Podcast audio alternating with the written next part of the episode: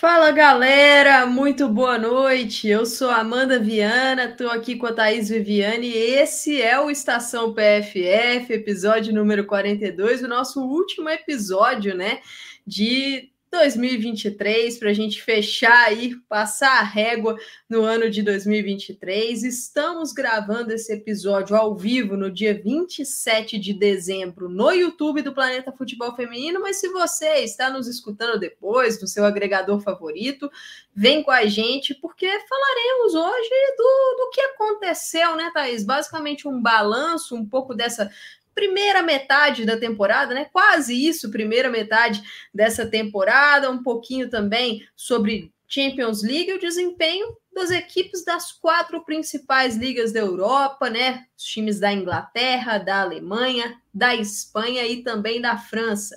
É, a gente, no nosso último episódio, ele aconteceu antes do Natal, né? Na semana é, de Natal não tivemos gravação, eu estava um pouco adoentada na semana e a gente acabou adiando para cá, então espero aí que todos tenham passado um bom Natal e agora a gente vem aqui antes do ano novo para passar a régua em 2023. E aí, Thaís, tudo bem?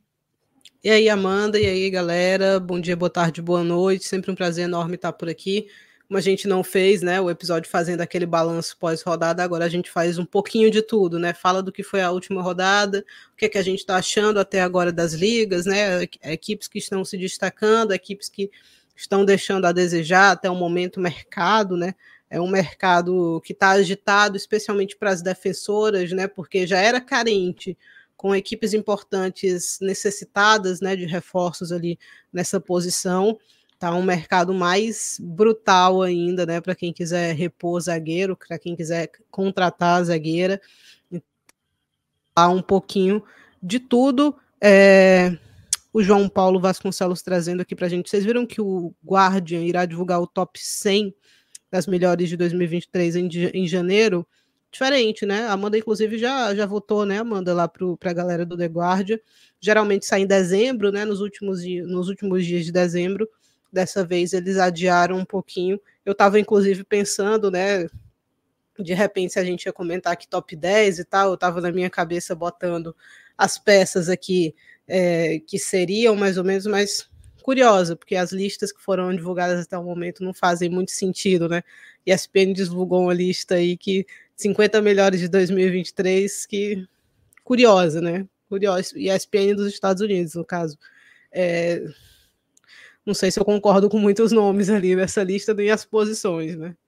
É, so, sobre o The Guardian, eu vou participar desse ano de novo. É, a gente precisa entregar os nomes até o dia 31 agora.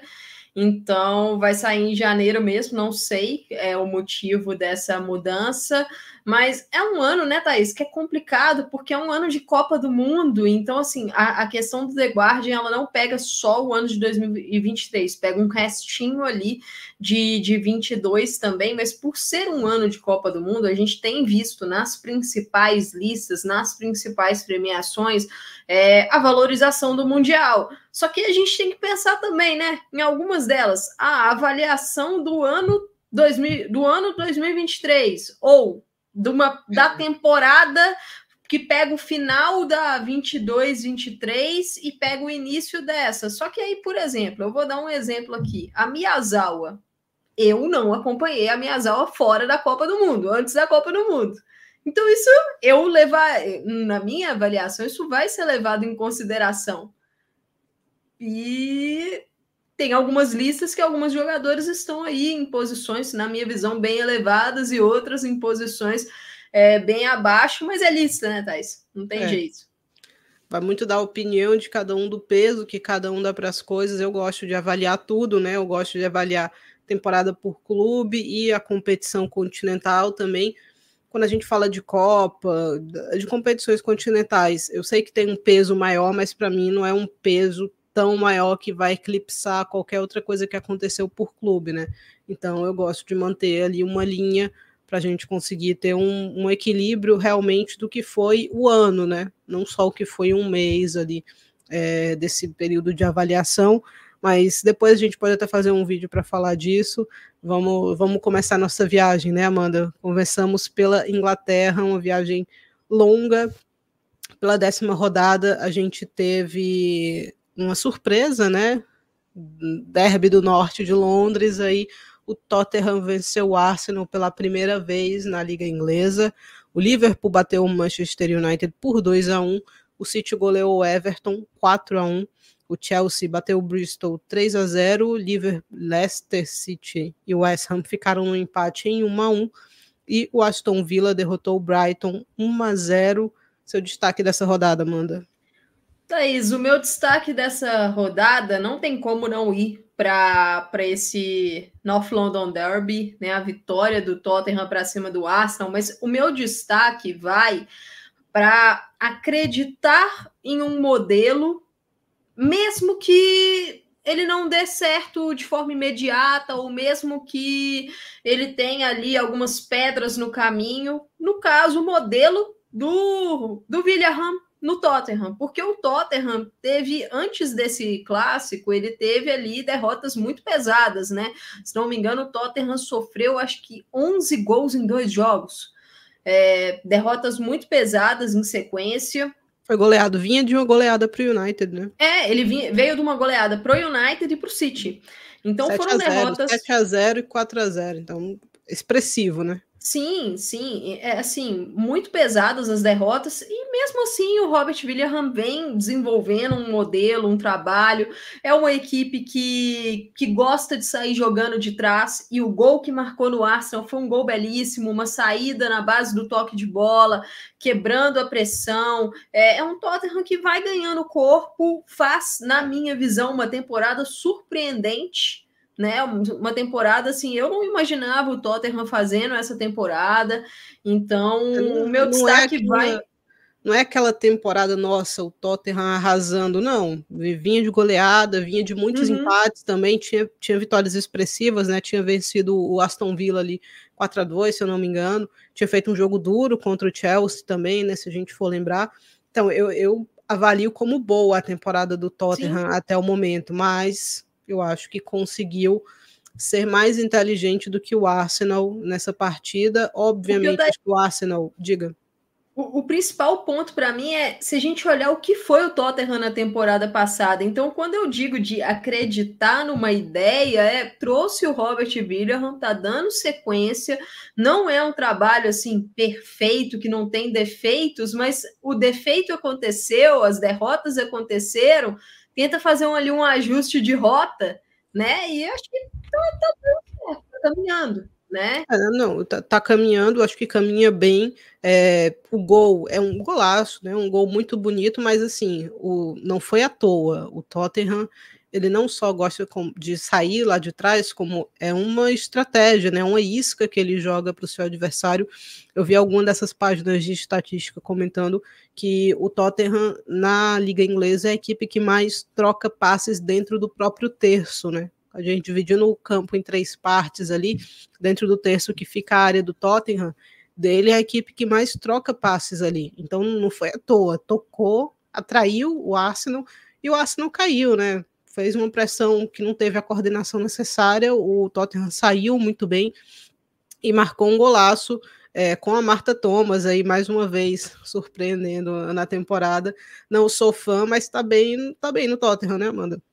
Sim, tá, tá muito bem. E ela teve, pelo menos nessa primeira, vamos dizer assim, metade da temporada, né? Quase isso, um papel muito importante de suprir a ausência da Bethany England, né? A England que voltou nesses últimos jogos mas a, a Marta Thomas supriu, na minha visão, bem, começou muito bem, né? A WSL fazendo muitos gols, sendo responsável por vitórias, é, por pontos que o Tottenham conquistou. Então, é uma equipe, Thais, é uma equipe bastante coletiva esse, esse time do Tottenham, né? E o trabalho está sendo construído é, na, na classificação, a gente até vê o impacto disso. Eu confesso que eu não imaginava o Tottenham ali é, tão perto, vamos dizer assim, de um quarto lugar, por exemplo, né? Uma diferença bem, bem pequena. O Tottenham está em sexto no campeonato, mas eu imaginava o Tottenham do meio para baixo da tabela. Então, acho que é um início positivo, e isso mostra, é, pelo menos para mim, que a WSL vem nesses últimos anos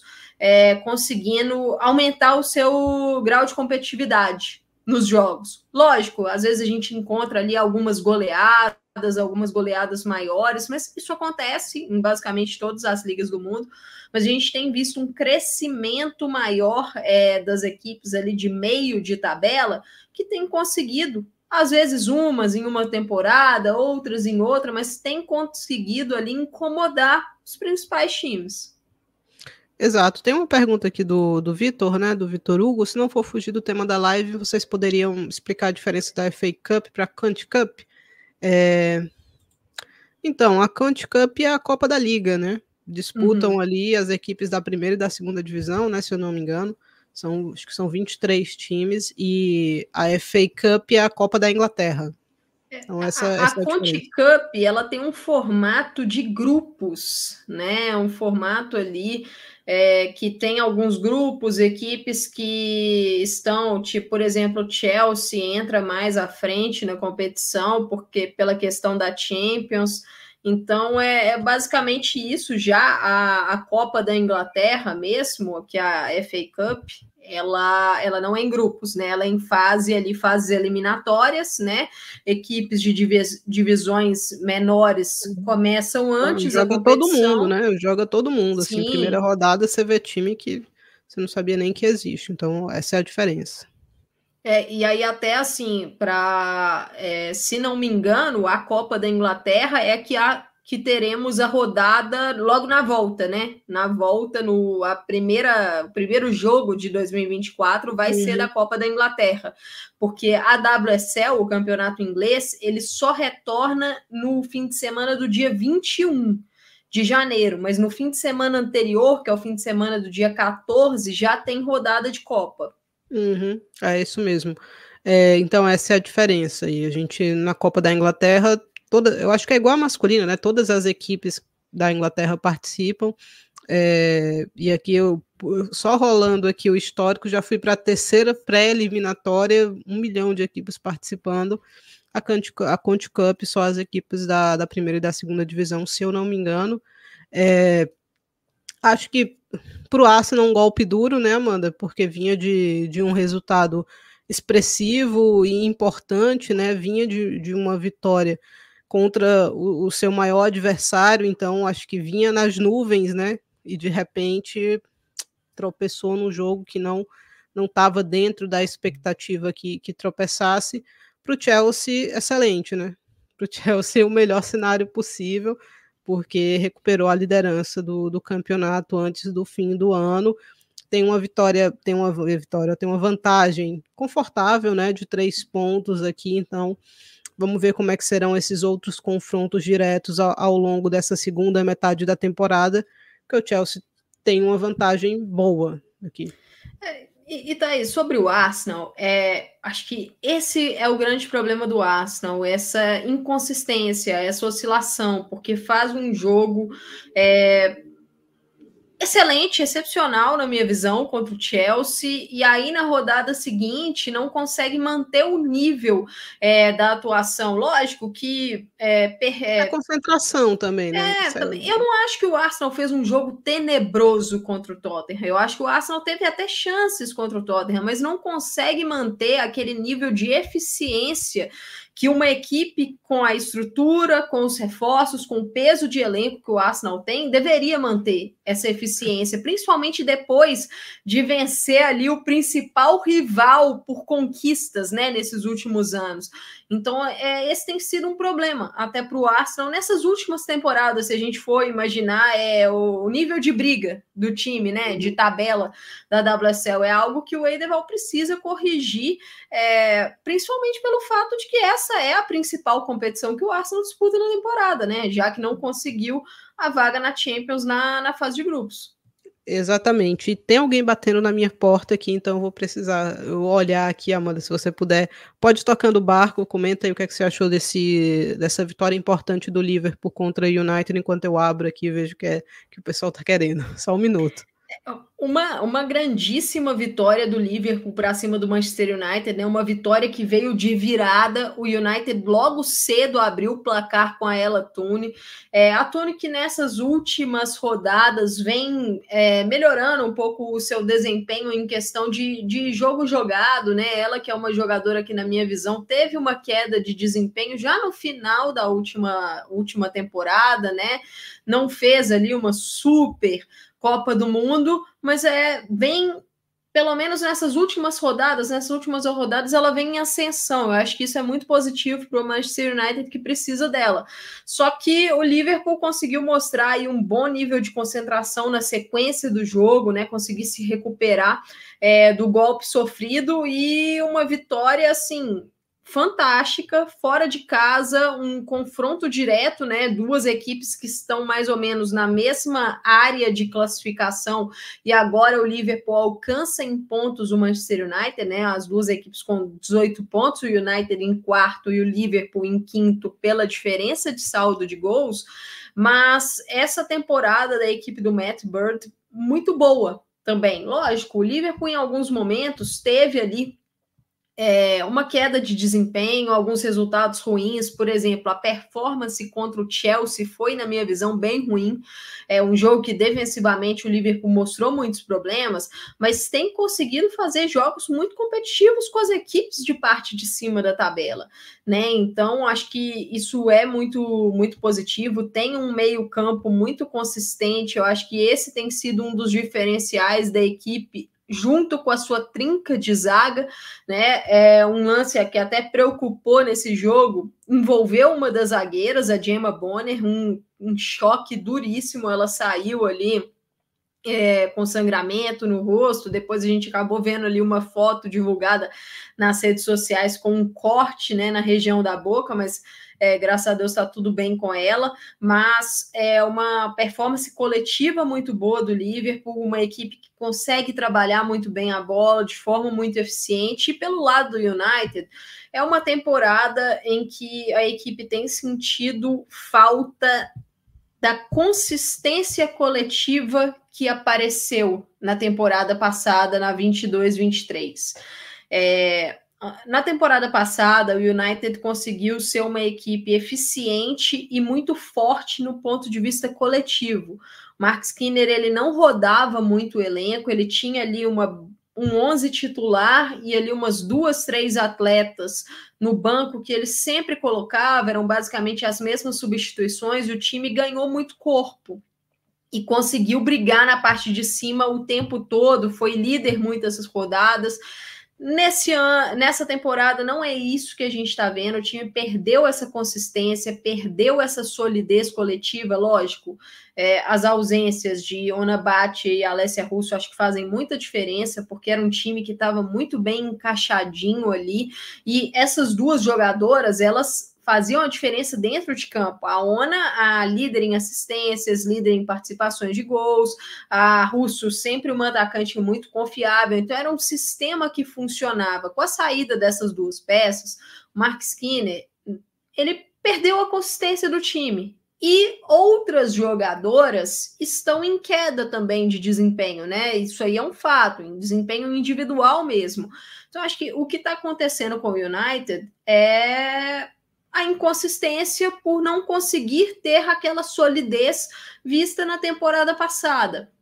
Os reforços que chegaram, as jogadoras novas que chegaram, elas acabam oscilando. Tem alguns bons momentos, mas não tem sido aquela linearidade no alto nível que tinha, por exemplo, com a Ona, que tinha, por exemplo, com a Russo. A Tune caiu de desempenho, a Zelen caiu de desempenho, a Galton caiu de desempenho. Basicamente, todo mundo ali é que decidia na parte da frente caiu de desempenho. Então, isso, querendo ou não, influencia na tabela. Eu até salvei aqui um questionamento. É, um questionamento era do, do Carlos Silveira. Eu acabei perdendo aqui, que não salvou direito. Ah, aqui. É, o Carlos Silveira perguntou assim: é, o United vai se complicando para pegar a vaga na Champions. Chegou a hora de encerrar o ciclo e, e demitir o Skinner? Vou querer saber a opinião da Thaís, mas a minha opinião é que não. Não chegou a hora de encerrar o ciclo, demitir o Skinner. Eu acho que o United se complicou pela vaga na Champions, né? Porque o time está ali quatro pontos de diferença em relação ao Manchester City e o Arsenal, que estão em segundo e terceiro. É possível? É, porque tem confronto direto com essas equipes, porque são equipes que acabam escorregando também em alguns outros times, né? Sofrem ali alguns empates, mas lógico que é uma diferença já considerável, é mais de um jogo. Mas por que, que eu acho que não chegou a hora de encerrar o ciclo e demitir o Skinner? O mercado de treinadores está bastante complicado. Tá? Não é um mercado que está fácil. É, eu acho que o trabalho do Mark Skinner, lógico, não é um trabalho perfeito, mas na temporada passada ele fez uma excelente temporada. Eu, na minha visão, ele foi um dos melhores treinadores de clubes da temporada. Ele fez um grande trabalho no United e tá com algumas dificuldades para encaixar esse elenco, mas aí também acho que não passa só por ele, passa também pelo desempenho de algumas jogadoras. Lógico, ele é o responsável pela engrenagem, mas não é só ele acho que ele dá algumas declarações meio desculpa esfarrapada, né, Thaís? Pedindo Bastante. mais jogadoras tal. O United fez uma janela pesada. Né? Eu acho que agora é a hora de, de tentar fazer esse time encaixar, mas não acho que, que o correto seria demitir, não, porque vai demitir e vai contratar quem? Não, nós não temos muitos treinadores aí disponíveis, treinadores e treinadoras disponíveis aí então, acho que o United deveria dar uma insistida em, aí com ele, mas lógico, é um momento de cobrança. É assim, o Skinner é treinador, não é milagreiro, né? É assim, você vai perder duas peças importantíssimas e vai ficar tudo a mesma coisa do que era antes, até porque é, o United teve a sua melhor temporada, né, na temporada passada, então é um clube que trabalha no futebol feminino de maneira recente, então as coisas não são do, do dia para a noite. O United está dentro do que eu esperava. Se o pessoal for lembrar lá do quando a gente fa falou do que, que a gente esperava, né, para cada uma das equipes, é, quando a gente fez a pré é, começo de temporada, eu falei que eu não imaginava o United lutando pelo título, porque eu acho que a equipe se manteve mais ou menos na mesma, ou até perder um pouquinho, né, em termos de, de qualidade no elenco. Quando você perde uma jogadora como a Ona, não é tão fácil assim repor, né? Não é do dia para a noite. Estava algumas temporadas na equipe, a mesma coisa para Russo. Então é uma temporada meio que de reestruturação para o Manchester United. E aí, acho que o reforço que é, a gente esperava, que era Caroline, machucou, né? lesionou com gravidade, então caso vier, chegasse mesmo na Inglaterra, acho que seria para é, engrossar um pouquinho esse caldo do United. Não vem mais. Quem é que vem, né, agora? Então, é, é um, assim, eu vejo como natural e como normal, mas talvez o torcedor esteja irritado, né, com esse desempenho. Eu acho que o caminho antes de demitir o Skinner é reforçar o, o time, né, reforçar o elenco e aí você pode ver se o rendimento ficou de acordo ou não com, com a expectativa.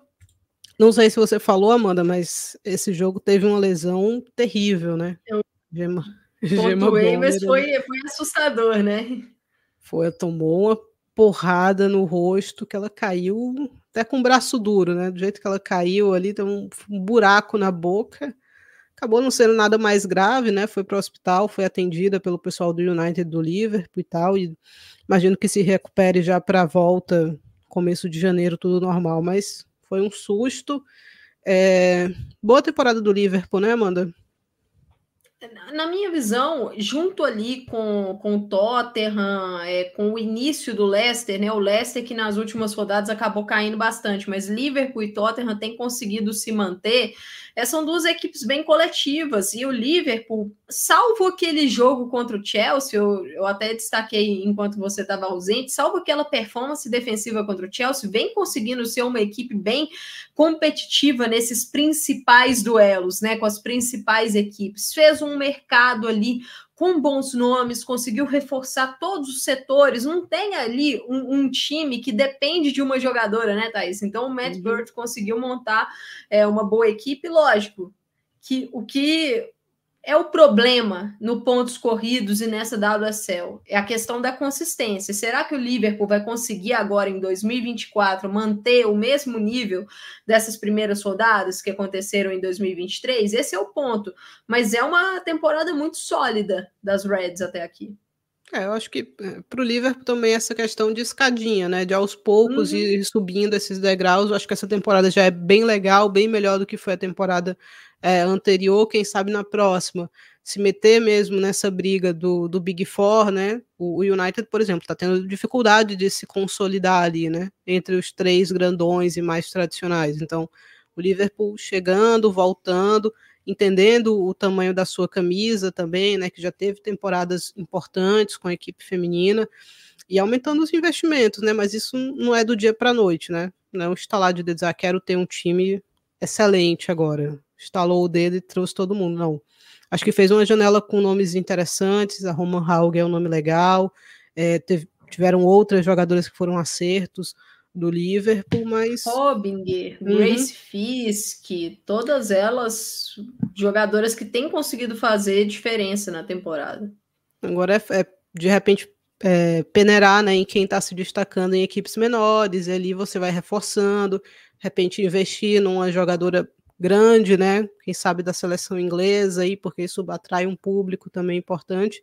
Então, eu gostei bastante. Eu acho que o Liverpool foi a equipe que superou as minhas, as minhas expectativas nesse primeiro semestre, nesse começo de temporada. Thaís, para a gente fechar aqui o Manchester United e passar para as próximas equipes, a Nai está perguntando aqui no nosso chat do YouTube sobre a Geise, né? A Geise chegou, acho que com um grande nome da janela do Manchester United, principalmente pelo investimento né, que foi feito para tirar a jogadora do, do Barcelona. Eu acho que é, a Geise ela tem feito uma, uma temporada boa, ok. No Manchester United, levando em consideração a, a questão coletiva da equipe, que não conseguiu se achar ainda, é uma adaptação a uma nova liga, a um, uma novo, um novo tipo de responsabilidade também. É, é só que é uma temporada que ela está ainda não se firmou completamente como titular, vários jogos como titular, alguns jogos vindo do banco também, mas eu acho que passa também um pouco pela confiança. A Geis precisa retomar um pouco da confiança dela, mas acho que o momento de instabilidade do United também tem um impacto nisso. Tem um impacto e assim, o United não cria ofensivamente falando o que o Barcelona criava, né? Então, dificilmente ela ia manter o, os mesmos números da temporada anterior e ela não é o principal ponto como ela era no Madrid CFF, né? Então o time não joga ali em função dela, dela marcar os gols. Então é um cenário diferente também para ela, liga nova, idioma novo. Tava há alguns anos, né, na liga espanhola, então é uma mudança brusca agora que o que eu acho que ela saiu em busca desse protagonismo, né? E ela tem que arcar com isso, né? Isso traz responsabilidades dentro, dentro de campo, em termos de resultados, em termos de gols, né? Para quem é atacante.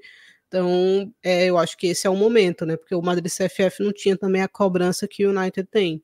E é um cenário diferente nesse aspecto.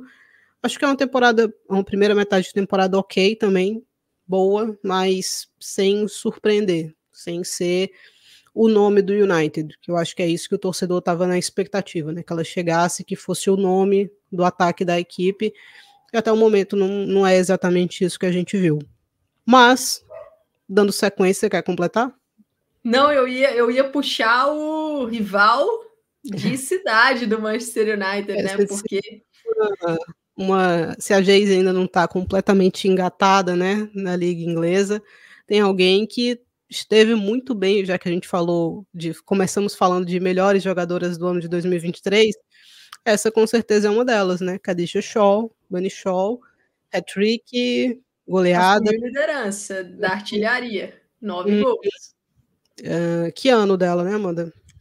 Ah, um ano espetacular, né, da Shaw, e, e, é uma jogadora que, querendo ou não, ela ainda é muito subestimada, né, Thaís? Porque a Shaw, ela não se resume aos gols. Ela no Manchester City, principalmente na temporada passada, é, ela era muito importante na criação, e nessa continua na minha visão, na criação de espaços para oportunizar também as companheiras, se coloca muito bem, define muito bem, e, e assim, em termos de futebol jogado, o Manchester City, na minha visão, é a melhor equipe da WSL até agora.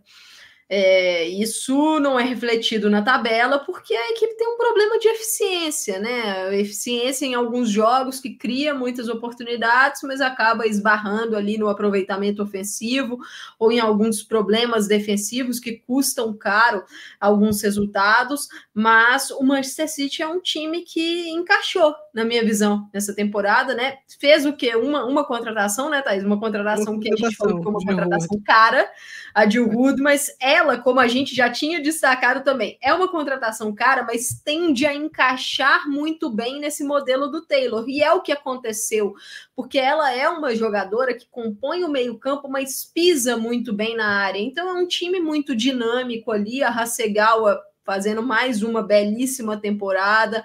É, defensivamente, é um time que, na minha visão, acho que tem conseguido uma consistência em boa parte dos jogos.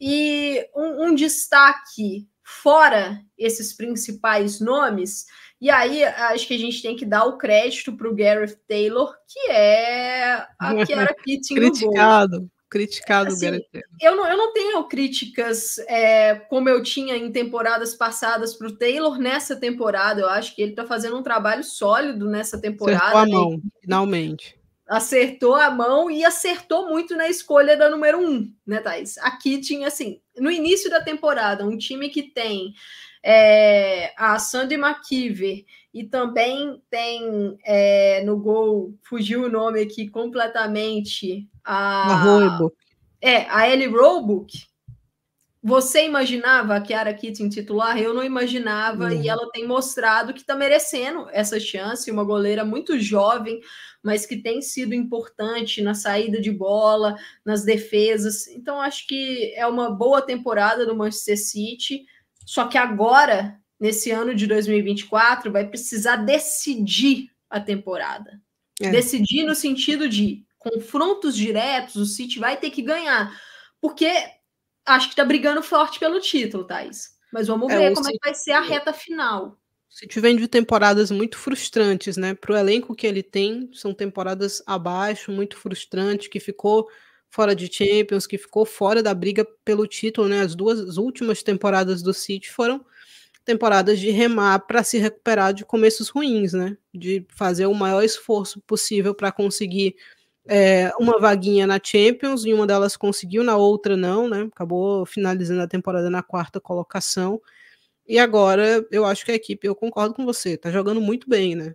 Tá jogando muito bem, tá construindo, a gente vê, olhando para as fases do jogo, tudo direitinho, organizadinho, tem uma defesa legal, não é perfeita, mas talvez seja mais sólida, né? Que a gente tem, a Greenwood vive uma boa fase, Laia também, então é, eu tô gostando, eu tô gostando do City essa temporada.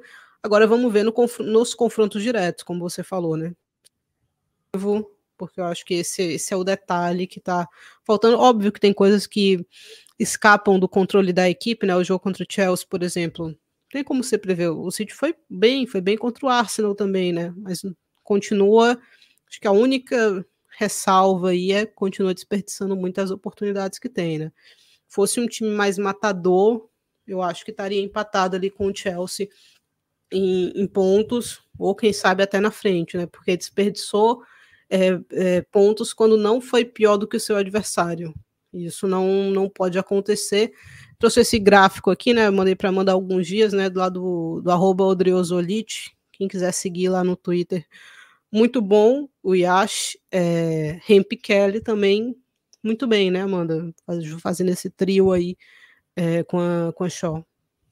É, são duas jogadoras que é, têm feito a diferença há algumas temporadas no Manchester City e elas combinam muito bem, né, Thaís? São duas pontas que jogam com o pé bom. A Hemp, canhota, pelo lado esquerdo, a Kelly, destra, pelo lado direito. Algumas vezes a gente observa elas invertendo dentro do jogo, mas são duas jogadoras que dão muita dinâmica, são muito agudas. É, a gente percebe que é, nos jogos, é, principalmente a Hemp, ela tem sido mais uma atacante, né? Em vários momentos, entrado mais na área, Gostei cobre também. muito bem o segundo pau, e acho que tem, tem completado o time nesse sentido, é, trabalham muito bem ali com a Bunny Shaw, então são jogadores que têm sido decisivas, e, e é um Manchester City muito ofensivo, né? São muitas jogadoras ali do meio para frente fazendo a diferença, então eu estou bastante curiosa para esse 2024 do time. É, quem, quem tá discreta nessa equipe é a Deina, né? Mas depois a gente pode falar assim, um pouco mais. A temporada passada dela já foi uma temporada ruim. É... Então, ela não conseguiu recuperar aquele futebol. Perdeu, perdeu, perdeu mais ainda o protagonismo é. que teve, né, em algum momento. No Atlético ela já vinha em baixa, né, Thaís? Então acho que a Deina tá precisando de retomar, né, a carreira. É ela precisa, precisaria, eu acho, de uma equipe que ela fosse protagonista, né? Hoje no sítio eu não, não imagino que seja uhum. esse o caso. O Chelsea venceu, normal, o, o Bristol, é, o Aston Villa venceu o Brighton também, mas as três partidas aqui realmente é a contratação do West Ham, né, Amanda? É, assim, o, o a, a, parte de baixo da WSL é, é uma parte que, assim, a gente precisa dedicar uma certa atenção para ela também, porque essa briga contra o rebaixamento ela vai ser bem movimentada.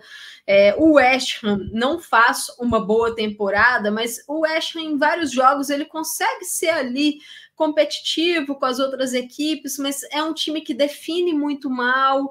É, a WEC ganhou muitos pontos para o West desses cinco pontos que o time tem na temporada. Acho que se bobear, ela participou de basicamente todos é, esses pontos. A chegada da Christy Mills eu acho que vai ser muito positiva para o time, porque ela ali, se ela conseguir se adaptar bem, ela pode ser o, elo que falta nesse meio-campo, né? O West Ham tem boas jogadoras de meio-campo, por exemplo, a Hayashi, eu acho uma boa jogadora ali no meio-campo, mas falta um elo com o ataque, falta uma criação, falta o time aumentar a sua produtividade, seu volume ofensivo. Então, acho que a Christian Mills pode ser sim é, uma boa chegada, mas não, não é um time que eu esperava muito dele, né, Thaís? Então, assim. Não. Só que tá numa zona incômoda, então realmente vai precisar se mexer nessa janela de janeiro. É, e assim, eu acho que a gente está vendo as equipes inglesas com grana, né? Então, grana para investir. Vamos ver se vai ser o caso do West Ham também, porque tá numa situação perigosa, né? Assim, acho que a gente pode até avançar aqui para a tabela. É, o West Ham está empatado em pontos com o Bristol, né? Só está na frente por conta do, do saldo, mas qualquer detalhe, o Bristol é uma surpresa positiva, né? Reagiu nas últimas rodadas. Obviamente que não, não, não é aquela reação, mas está vivo ainda, né? Na briga contra o rebaixamento. Eu acho isso um ponto importante. A gente tem o Leicester bem, né? Eu acho que o Leicester fez uma, uma janela legal e para o que foi a temporada passada, principalmente, talvez a gente pudesse esperar o, o, o Leicester um pouquinho mais à frente, mas é, tá ok. Eu acho que tá mais ou menos dentro da, da minha expectativa o Leicester iniciou muito bem a competição e acumula alguns jogos aí negativos nessas últimas uhum. partidas. Mas é, são performances que acho que o resultado que não está acompanhando a performance, o Leicester não está jogando mal. Só que é uma equipe que tem tido alguns lapsos nos jogos e isso tem custado caro. Tem custado uma vitória que o adversário uhum. vai lá e empata, tem custado ali uma derrota. Então, o Willie Kirk acho que tem que fazer ajustes, né, Thais? O uhum. trabalho do Willie Kirk no Leicester é um trabalho muito bom, muito bom. E se a gente for lembrar o que foi a temporada passada do Leicester, a virada veio justamente no ano de 2023. Então, acho que dá para ter uma boa esperança com esse início de 2024 de que ajustes podem ser feitos e a equipe dá ali uma, um avanço. Mas não acho que o Leicester vai brigar ali contra o rebaixamento, não. Agora, a gente tem que falar de decepções. E para mim são duas decepções muito claras aí: Aston Villa e Brighton, porque foram duas equipes que fizeram bons mercados, especialmente o Aston Villa pela temporada passada que fez. Quando a gente olha o que foi o Villa na temporada passada, a gente imaginava uma sequência nessa temporada, conseguindo reforçar o elenco em algumas posições, mas não é isso que está acontecendo. Essa vitória no último jogo foi uma vitória assim providencial, porque foi o confronto direto contra o Brighton, né? A Adriana Leon fez aí um golaço na, na partida, o gol que deu a vitória para o Aston Villa. Mas são duas equipes que trouxeram boas jogadoras, Thaís, mas o coletivo não, não tá dando liga. É, até o momento, pelo menos, não, não, não engrenou. É, o Vila, talvez com um desconto de que o começo foi muito complicado, né? Foram duelos muito, muito difíceis e começou precisando se recuperar de maneira urgente, né? E eu acho que essa pressão acabou não fazendo tão bem assim a equipe, mas tem time para render mais, né? Coletivamente falando, tem que consertar uma série de coisas. É um time que saiu na frente em diversas oportunidades e tomou várias viradas, né? Nessa, nesse campeonato inglês, então precisa ser mais sólido na sua defesa, fez um bom mercado. Eu acho que era para estar tá ali mais ou menos onde está o Liverpool, onde está o Tottenham, né? Brigando, incomodando. Agora faltou consistência, né? Eu acho que talvez essa seja a palavra para diversas equipes aí pecaram nesse, nesse aspecto da consistência. É, e o Brighton está dando os primeiros passos nesses grandes reforços, fez um excelente mercado porque o Brighton pode fazer um excelente, excelente mercado, mas ainda está tendo dificuldade de engrenar todo mundo junto, né? De encontrar o, o, seu melhor coletivo. Acho que pode acontecer em algum momento, né? Mas até agora não, não foi o que a gente viu nessa temporada. Exatamente. E aí, Thais, para a gente pegar aqui e começar a caminhar para a reta final sobre a Liga Inglesa, Passando rapidamente sobre o Chelsea, porque tem essa situação da Emma Reis, né? A equipe, logicamente, esse 2024 do Chelsea muito vai ser. É, muitos pontos vão tocar nessa saída da Emma Reis no final da temporada, o time buscando aí um sucessor ou uma sucessora, as renovações, a renovação da Kerr, por exemplo, a chegada da Christy Mills é, não, não era uma surpresa que a Chrissy Mills pudesse aparecer na Inglaterra, só que o contrato dela é um contrato curto, ou seja, é um contrato até o meio do ano. Então, isso mostra que a Kerr vai estudar propostas, né? O contrato da Kerr acaba não está, no final da temporada. Marcelo não está batido, né? A gente achou que estava batido, na verdade é. não está batido.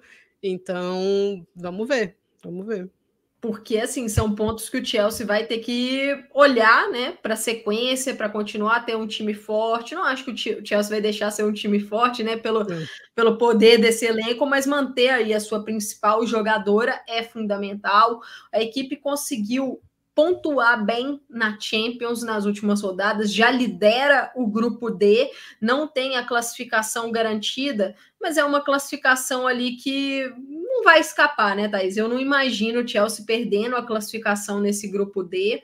É, vai enfrentar o Real Madrid no dia 24 de janeiro e fecha a fase de grupos contra o Paris FC no dia 30, mas eu imagino que o Chelsea vai conquistar essa classificação a equipe já volta a jogar a WSL já num jogo chave contra o Manchester United, que vai ser um jogo, é um jogo do desespero para o Manchester United, né? Então acho que para o Chelsea mostrar força, mostrar a sua solidez, uma vitória vai ser fundamental. Vamos ver como é que vai ser isso, porque é uma equipe que fez talvez o melhor mercado da Europa, mas ainda é. não está jogando aquele futebol que a gente esperava, né? Eu, é. eu espero ver mais do Chelsea. Acho que o, acho que o Chelsea em 2023, é, Lauren James talvez tenha sido a principal jogadora, né? Tava pensando Cadê a Charles? Gostei muito da Charles. A Charles evoluiu. Não, não em 2023, essa, nessa uhum. temporada. nesse primeiro semestre né, da temporada é, do Chelsea, evoluiu bem a Liam Charles olhando para o ano todo. Eu acho que a Lauren James foi uhum. o principal destaque da, da equipe, mas para 2024 eu estou muito curiosa para ver a Macário. Pós-lesão, é, muito tempo fora, né? Mais de um ano e meio fora, então eu estou na curiosidade mesmo. É, como ela vai voltar, porque para mim ela saiu do Lyon sendo a principal jogadora daquela conquista, daquela Champions. Então, como vai ser o retorno dela? A gente viu algumas jogadoras voltando melhores, com mais mobilidade, outras voltando com muita dificuldade. Daqui a pouquinho a gente vai tocar mais nesse, nesse assunto, mas eu estou bem, bem curiosa. Acho que ela pode ser uma jogadora desequilibrante para o Chelsea, mas ela tem que estar tá saudável. Será que ela vai chegar saudável no momento decisivo da temporada ali, né, para março, abril? Vamos ver. Tô, tô, tô na é. curiosidade e ver também qual que vai ser o plano para ela, né? Porque o Chelsea já se mostrou muito paciente com essas jogadoras que têm alguma lesão, paciente no sentido de colocá-la para jogar apenas quando ela estiver bem, 100%. Foi o caso da Lauren James, né? Perdeu, vamos dizer assim, uma temporada para se recuperar uhum. fisicamente quando ela se transferiu do United para o Chelsea e aí deu muito certo isso. Então o Chelsea é uma equipe bem responsável nesse sentido. Exato, acho que falamos bem, né, Amanda, aqui, como a Amanda comentou, é, o campeonato inglês, a, na verdade, o futebol feminino na Inglaterra vai voltar com a Copa, né, mas olhando para a Liga, que é a 11 rodada, a gente tem Arsenal e Everton no dia 20, Chelsea e Manchester United no dia 21, Brighton e Bristol City também no 21, Manchester City e Liverpool, acho que esse jogo vai ser legal, no dia 21, Leicester e Aston Villa, e West Ham e Tottenham. Então, uma rodada bastante interessante, essa rodada que marca o fim do primeiro turno. Falamos tudo que tinha para falar de Inglaterra. Tem uma perguntinha aqui da Nai, né, Amanda? Qual equipe inglesa vocês acham que vai conseguir conquistar a Liga dos Campeões primeiro? É, o Arsenal é campeão da, da Champions, né? Tem bastante tempo, mas nesse novo momento, né, com nova taça, novo formato de, de competição? Você quer arriscar primeiro, Amanda?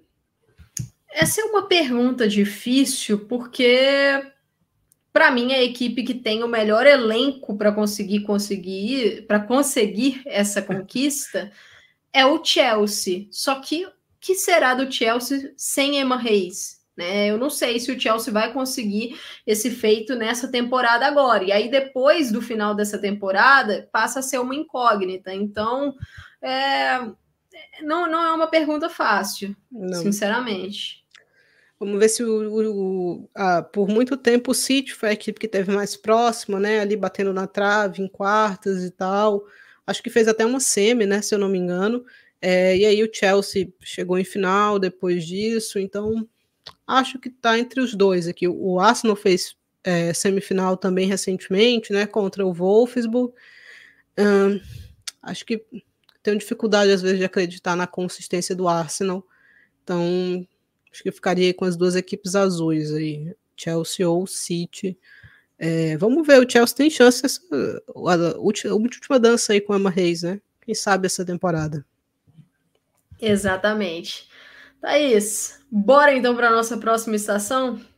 Vamos, porque tivemos reviravoltas aí na, na Alemanha, né, Amanda? Tivemos aí resultados surpreendentes. Deixa eu achar aqui o slide da, da Ficou fora de ordem. É, Ficou não, mas isso, isso, é detalhe. Tivemos a décima rodada ali no dia, entre o dia 15 e 17, né? O Leverkusen goleou o Duisburg 4 a 1 o Essen bateu o Colônia 1 a 0 a gente teve o Frankfurt também goleando o Freiburg 4 a 0. O Hoffenheim bateu o Leipzig 2 a 1. E aí tivemos a surpresa, né, dessa rodada e talvez do campeonato todo até aqui, Nuremberg e Bayern de Munique 1 a 1 e depois o Wolfsburg derrotou o Werder Bremen por 1 a 0. Placares magrinhos, né, Amanda? Então, o Werder Bremen faz um excelente primeiro turno, talvez seja a equipe de destaque, né, da da Frauen até o momento, é, dificultou muito a vida do Wolfsburg, do Wolfsburg amargando ali o fim do ano das Lobas, mas no finalzinho ali mais gol. Agora é o Bayern de Munique, que que dezembro, novembro, dezembro foi esse, né?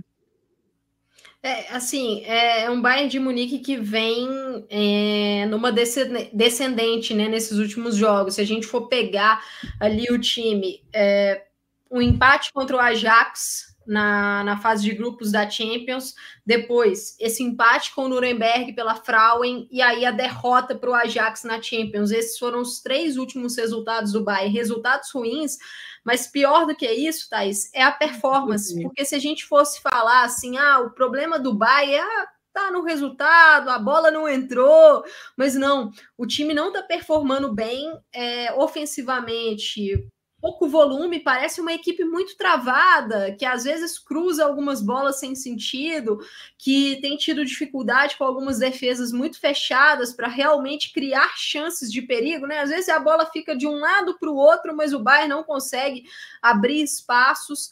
É, a equipe perdeu consistência. Na verdade, acho que o time começou bem a temporada, mas é, não ganhou aquela solidez que hum. pelo menos eu estava imaginando. Lógico que eu acho que algumas lesões fizeram é, prejudicaram isso, acho que principalmente a lesão da Harder, porque quando estava acontecendo aquele encaixe, Lea Schuller e Pernille Harder ali no comando de ataque, a Harder machucou.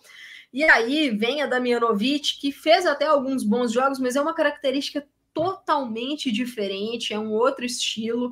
É, eu acho que tem que colocar muito na conta do Strauss também, Thais, porque ele tem um elenco bem melhor do que ele tinha na temporada passada. Acho que ele está fazendo um uso baixo de algumas peças. Por exemplo, eu imaginava ver mais da Jill Bynes nesse time.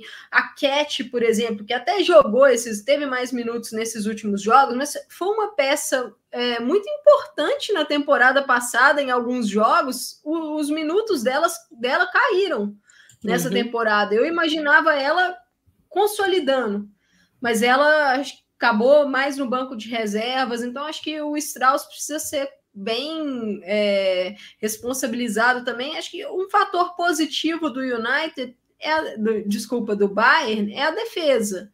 É, eu sinto que defensivo talvez seja o melhor setor do time, mas nesses últimos jogos, principalmente o contra o Ajax, eu senti a parte lá da frente, a marcação que começa no setor de ataque, muito frouxa. E isso custou caro em alguns momentos, custou, é, no caso, até ponto para o uhum. Bayern. Então vamos ver como é que vai ser. A Erickson, que vinha fazendo uma ótima temporada, se lesionou. Então é, a Tainara foi titular nesses últimos jogos. É, eu estou um pouco preocupada e decepcionada com o Bayern, Thais, é, porque tô... esperava mais. Tô, tô, tô no seu barco aí também. Para mim, o Bayern uma, a decepção da Frauen Bundesliga para mim. Sim, é uma equipe que tem um potencial tremendo.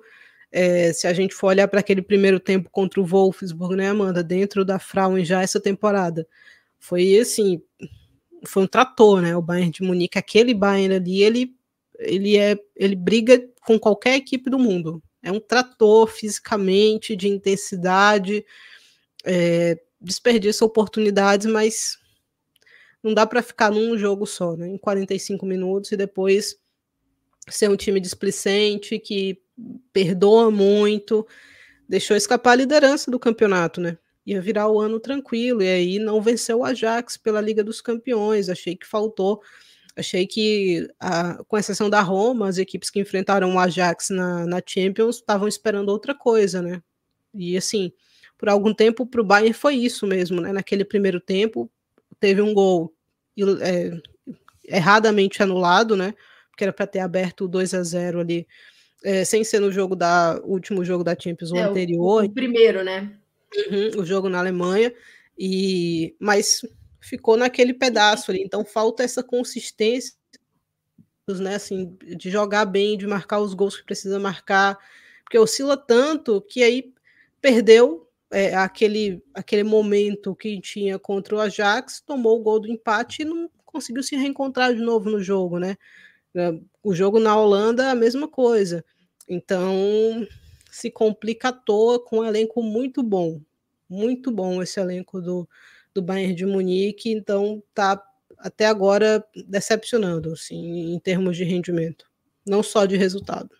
E, e assim, a gente tem que ver, porque agora é o momento decisivo da temporada, né? Essa virada de ano aí, esses primeiros meses é, são o momento de você conseguir os resultados, mas o Bayern no, na, na Champions ele saiu da zona de classificação. Os resultados contra o Ajax pesaram tanto que hoje o Ajax lidera o grupo C com sete pontos e o PSG conseguiu entrar na zona de, de classificação com seis. Então o Bayern hoje caiu para terceiro do grupo com cinco. Caiu o Bayern venceu o PSG, tropeçou na Roma e tropeçou no Ajax. Entendeu? Assim, não, não tem como, né? Então, vamos ver como é que vai ser esse ano de 2024, porque para mim, na minha cabeça, pelo menos a cobrança para o Bayern de Munique é uma equipe para brigar por tudo, né? Tem elenco para brigar por tudo, para brigar pela Frauen, para brigar para ser campeão da Champions, então pela Copa da Alemanha. Então vamos ver como é que vai ser. É, eu acho que a Damianovic ela joga mais do que ela deveria no Bayern de Munique. Sim. Eu acho que tem jogadoras melhores, com mais qualidade, e aí você vai para um jogo como o jogo do Ajax, em alguns momentos a Damianovic estava distribuindo o jogo, não, não, tem nenhuma outra jogadora realmente da posição, da função ali para distribuir melhor do que a Damianovic. Então, ela para compor um elenco, ok, ela para ser algo mais central no bairro de Munique, eu não Caindo entendo. no meio, caindo na ponta, não é o ideal. Por isso que eu falava, eu queria ver mais da, da Baez, queria ver mais da, da Cat, mas assim, minutos relevantes mesmo, né? Uhum. E aí você tem, por exemplo, jogadoras como Lina Mago, que continua mal. Dalma. Clara Bull caiu de rendimento nessa temporada. É, já, não, já não tinha feito uma boa Copa do Mundo, uhum. né? Sidney Loma, essa questão de lesões também. A Linda Dalman começou bem a temporada, estava gostando muito do começo da Dalman, mas acho que caiu também de desempenho. É, então é uma equipe que pode jogar muito mais do que vem jogando, e o Bayern, na minha visão, ele precisa de abandonar a ideia de eu decido o jogo no momento que eu quero. Uhum. Não é assim eu sinto que, principalmente nesses tropeços no mês de dezembro, teve muito disso. Ah, eu vou fazer um, um gol aqui. Uma hora vai entrar, né? Pela, pela inércia da qualidade da equipe, uma hora a gente vai decidir essa partida e aí nessa desperdício um caminhão de, de oportunidades. É...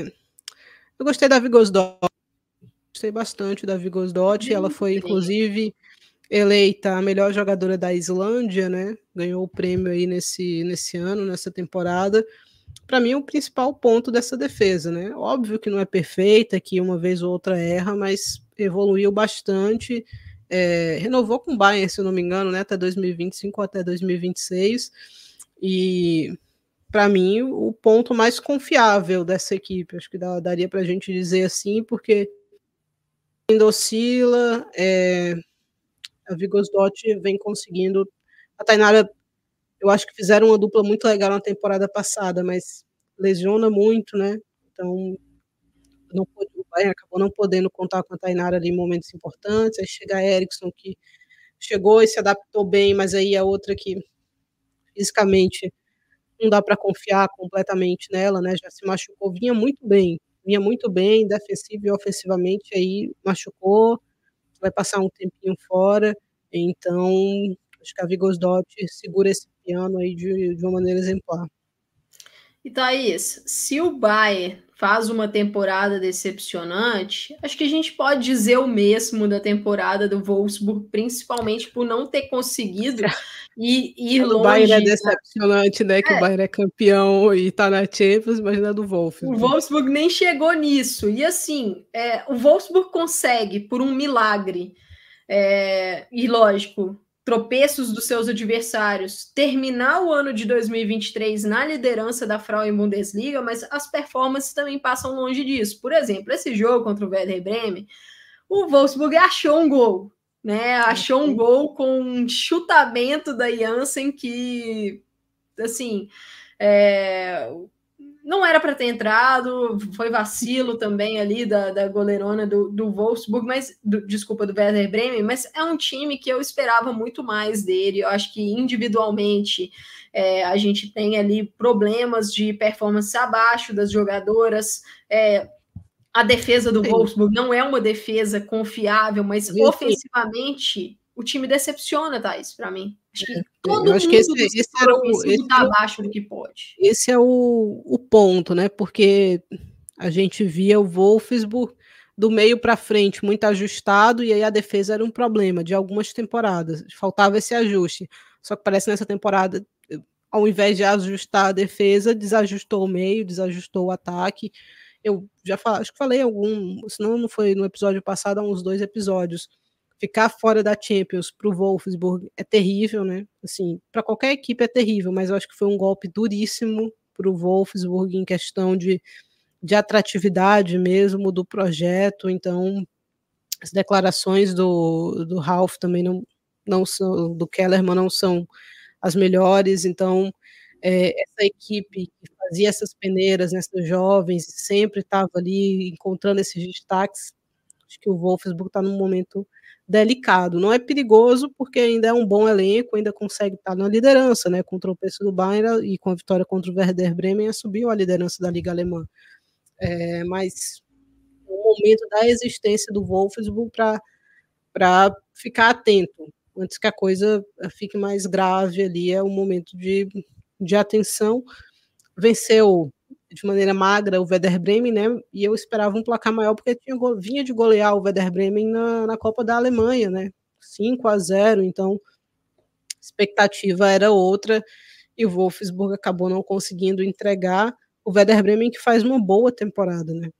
Boa temporada do Werder Bremen, a sétima colocação atualmente, longe da zona de rebaixamento, foi uma equipe que teve mais na parte de baixo na temporada passada, brigando, e agora conseguindo se estabilizar nesse meio, né? Então, e uma média de pública, público muito interessante, né? Eu até referindo isso, se eu não me engano, a equipe na Alemanha que tem a maior média de público nessa temporada, então, bom trabalho aí que o Werder Bremen vem fazendo. Exatamente, né? Nesse primeiro semestre. E, e Thaís, assim, acho que a gente tem que falar também é, de algumas equipes, por exemplo, o Bayer Leverkusen, que na minha visão vem fazendo uma temporada é, muito boa, acho que acertou em alguns reforços, por exemplo, a Williams-Dott, Carolina Leia, né?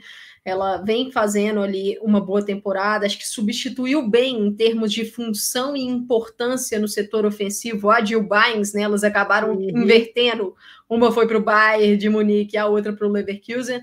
É, a Sens ali no, no meio-campo dá uma segurança, então acho que o Bayern Leverkusen tem conseguido ser uma equipe consistente, mas é, eu queria trazer o foco para para o Hoffenheim, que conseguiu voltar a vencer é, depois de uma sequência ruim e não perdeu aquele é, contato pela terceira posição com o Frankfurt, mas o Frankfurt, assim, é uma temporada que uma temporada de recuperação na Frauen Bundesliga, porque foi um começo muito ruim do Frankfurt, mas se a gente for olhar em termos de, de atuação, Acho que o time poderia estar desempenhando um pouco melhor na Frauen, né? Alguns resultados ali, é, conseguindo alguns resultados apertados, mas o que me preocupou foi. Na, na, verdade, o que me preocupou foram as duas últimas atuações do Frankfurt na Champions. Porque eu fiquei Os pensando. Dois jogos contra o Benfica. Será que esse time vai aguentar até o final da temporada? Porque foram dois jogos muito ruins. Então eu acendi um pouco o alerta vermelho. Eu acho que vai aguentar porque não vai avançar. Eu acho que o Frankfurt, para continuar vivo nessa briga, tinha que ter vencido o Benfica em uma das partidas, né? Estavam ali numa situação muito parecida. Elencos, para mim, o elenco do Frankfurt é melhor do que o elenco do Benfica, mas o Frankfurt, a sensação que eu fiquei de novo é que entrou como se já tivesse vencido, né? A postura da equipe naquele primeiro tempo contra o Barcelona e a postura nos dois jogos posturas completamente diferentes, né? Foi muito mais displicente, aí perdeu e foi empatou e teve pênalti para vencer e muito mal. É, então, acho que o Frankfurt vai ficar nessa de brigar pela Champions mesmo e eu, eu acho que não vai avançar. Acho que a gente vai ver o Benfica avançando. É, agora, o questionamento que fica é em termos de elenco, né? Muitas jogadoras terminando o contrato e muita gente olhando para esses atletas. Então, até as que não estão terminando o contrato, né? Como a Laura Freigang. Eu acho que. Será que fica no Frankfurt outra temporada? É super identificada com a equipe, mas tá chegando naquele momento 25, 26 anos, né? Se eu não me engano, então ela vai receber propostas. O, o contrato dela não termina agora, termina só em 2025, mas eu acho que alguém vai, vai perguntar por ela. Será que o Frankfurt vai conseguir manter ou não? Então, e ela não é a única, né? Kleinhardt, mas a, a Kleinhardt eu acho que é o grande ponto, né? Porque é uma jogadora que está com um contrato no final da temporada e pelo fato de muitas equipes estarem precisando de uma zagueira urgente, né? Talvez a Kleinhardt é, seja um nome que talvez o Bayer Leverkusen opte pela transferência agora, para não sair aí de, de mãos abanando caso não consiga renovar com ela. Mas eu não acho que vai pedir pouco, né, Thais? Vai, vai pedir alto por ser um nome muito forte, mas por saber que o mercado está aquecido para zagueiras, né? Em busca de zagueiras. É um mercado difícil de zagueira e a Kleinhardt há muito tempo, né? Até acho que a, a, permanência dela no Frankfurt por tanto tempo é surpreendente. Então, algum, algumas temporadas que a gente já ouve falar dela, é uma jogadora com experiência, com rodagem na seleção principal. Então, acho que é um processo natural, né? De, de buscar uma equipe que brigue por coisas é, maiores, mas não acho que vai ser a única. Então, acho que para o Frankfurt esse esse é o detalhe, mas eu acho que é isso, né? Assim, a gente teve essa, essa troca na última rodada da liderança, mas dificilmente a, a briga pelo, pelo título vai deixar de ser entre Bayern e, e Wolfsburg, né? Vai ficar entre Exatamente. esses dois aqui. Até puxando a tabela aqui para ilustrar, né? O, o Wolfsburg está com 25 pontos e o Bayern com 24, então é, essa deve ser a briga, né? Lembrando, tem o confronto direto ainda do segundo turno, né, Thaís? É, tem uma coisa que, assim, eu acho que o Bayern vai avançar. Não está em zona de classificação, mas eu acho Sim, que o Bayern vai avançar. É, o Bayern fez uma escolha na temporada passada. Escolheu a Liga e não a Champions eu acho que foram aconteceram muito próximos essas partidas, né? O jogo contra o Arsenal fora de casa, que o Bayern estava exausto porque tinha jogado tudo que podia contra o Wolfsburg e venceu aquela partida e assumiu a liderança naquele momento e terminou sendo campeão alemão. Para mim, o Bayern tem elenco para não precisar escolher, para rodar suas jogadoras e chegar em março ali nesse momento crucial, é, podendo jogar 100% em todas as partidas. Óbvio que é uma exigência tremenda, né? Mas eu acho que o Bayern hoje tem elenco para isso. Mas será que vai estar tá nessa, nessa posição? E o que é que vai escolher? Será que vai escolher Champions? Será que vai escolher Liga? Se, se não conseguir jogar 100%, é, será que a Ericsson vai estar tá bem? Será que a Harder vai estar tá bem? Então, dúvidas aí, né, em relação ao Bayern de Munique. E, e tem também um rival, né, que não está mostrando muita consistência na temporada. Então, acho que é, os cruzamentos da Champions, acho que tudo isso vai contar. Vamos ver. É, olhando a sequência da tabela, o Frankfurt vem com 20 pontos, e aí temos duas equipes com 17, o Hoffenheim, e para mim, uma das boas e positivas surpresas dessa temporada, que é o Essen. Uhum. O Essen faz uma temporada muito boa. Em é. sexto lugar, com 16, o Bayer Leverkusen. Outro que a Thaís já destacou que faz uma boa temporada é o Werder Bremen em sétimo, com 13 pontos. Aí o Freiburg, uma decepçãozinha, né? É. Em oitavo, com 12. É, o Colônia em nono, com 10 pontos. O Leipzig, 6 pontos. Eu confesso que eu esperava um pouco mais desse RB Leipzig. E aí com cinco pontos o Nuremberg em 11 e em último lugar o Duisburg com dois pontos. Thaís, essa parte de baixo, a ordem não me surpreende muito, mas eu esperava mais do, do Leipzig, eu confesso. Eu esperava um pouquinho mais também, mas equipe que vem da segunda divisão, então. É, o objetivo é permanecer, né? Não me surpreende totalmente que tenha sentido, né? Eu acho que fez um mercado para estar tá pelo menos à frente do Colônia, né? Aí acho que esse é o detalhe para estar tá um pouquinho mais metido no meio ali, vamos ver. Não está livre de possibilidade de rebaixamento aqui, mas eu acho que as quedas vão ficar com essas duas equipes que estão dentro da, da zona agora. Acho que o Nuremberg e o Duisburg Acho que o Duisburg não vai conseguir escapar dessa vez. Uma pena. Tem um rebaixamento do, do Turbine Pots dando um ano e o Duisburg cair no outro, mas eu não vejo realmente o Luiz no, no fim desse túnel, não. Acho que vai ficar por isso do Essen surpreendente, uma reação tremenda nas últimas rodadas, né? Últimos quatro jogos, três vitórias, então estava mais na parte de baixo aqui, mas deu esse salto, que é um salto importante para ficar livre de, de qualquer possibilidade de rebaixamento. E aí, sobre o Duisburg, né? Só um ponto: quem tiver precisando de goleira tem que ir na Ena Mamutovic. Isso é, fez, completou 20 anos agora. É, é uma goleira que, para mim, Thais, ela já está pronta para dar um salto para uma equipe de ali Vai. meio parte de cima de tabela das Vai principais ser...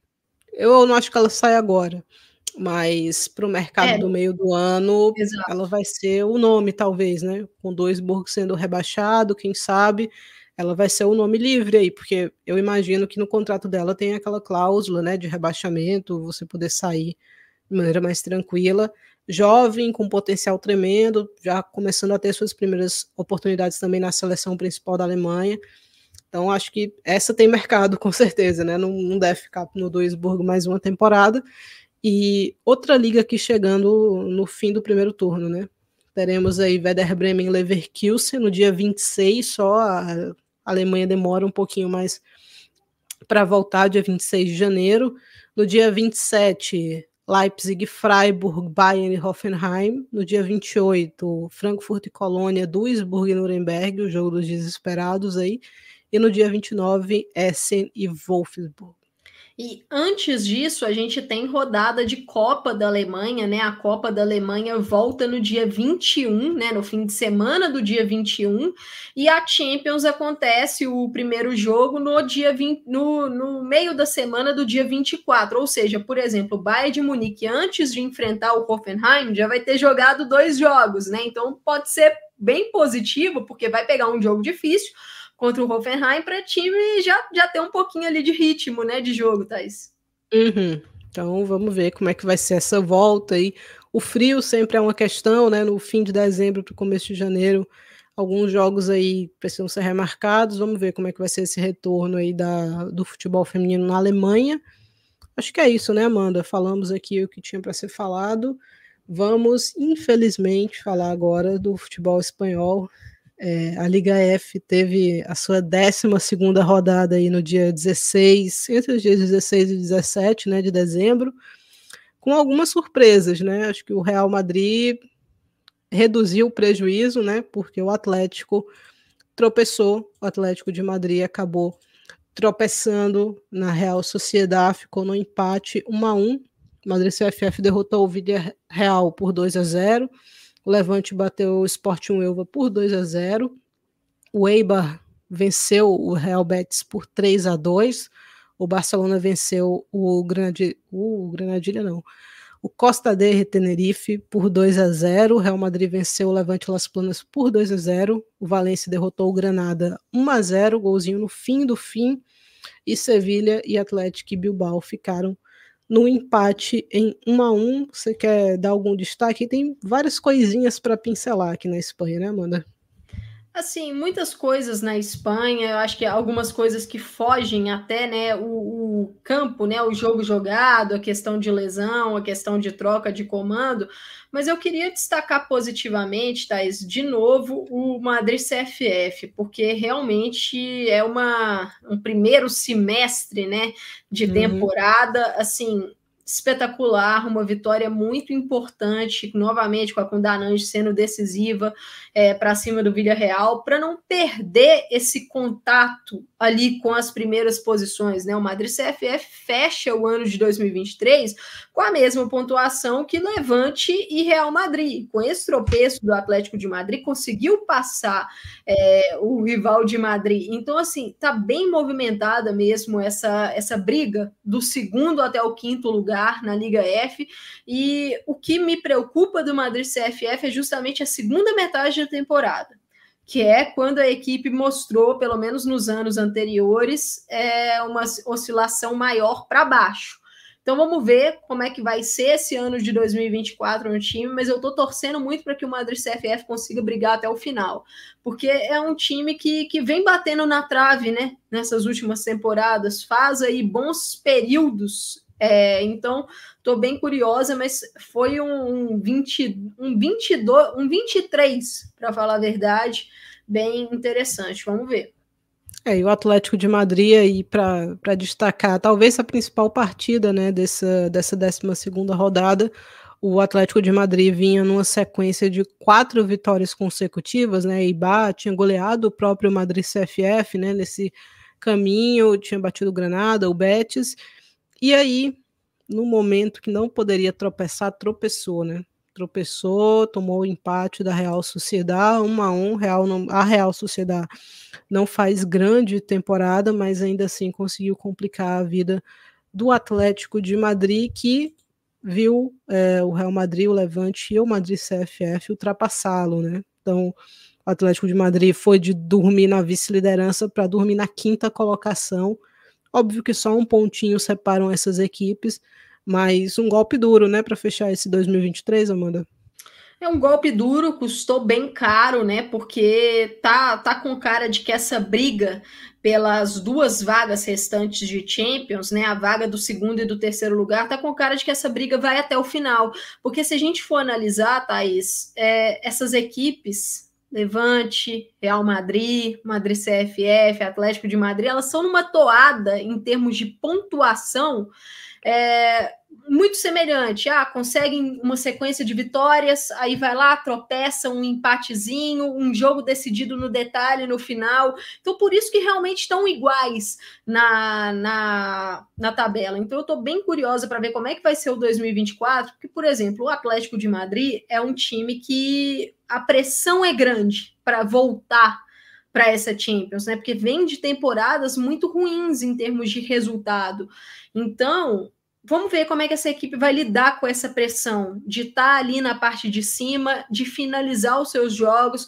O retorno da, Lu, da Ludmilla acho que pode ser bem positivo nesse ponto, porque é uma jogadora que está acostumada a decidir jogos para o Atlético de Madrid. Então, para essa reta final aí de, de temporada, né? Para esse para esse semestre final de temporada, acho que vai ser chave.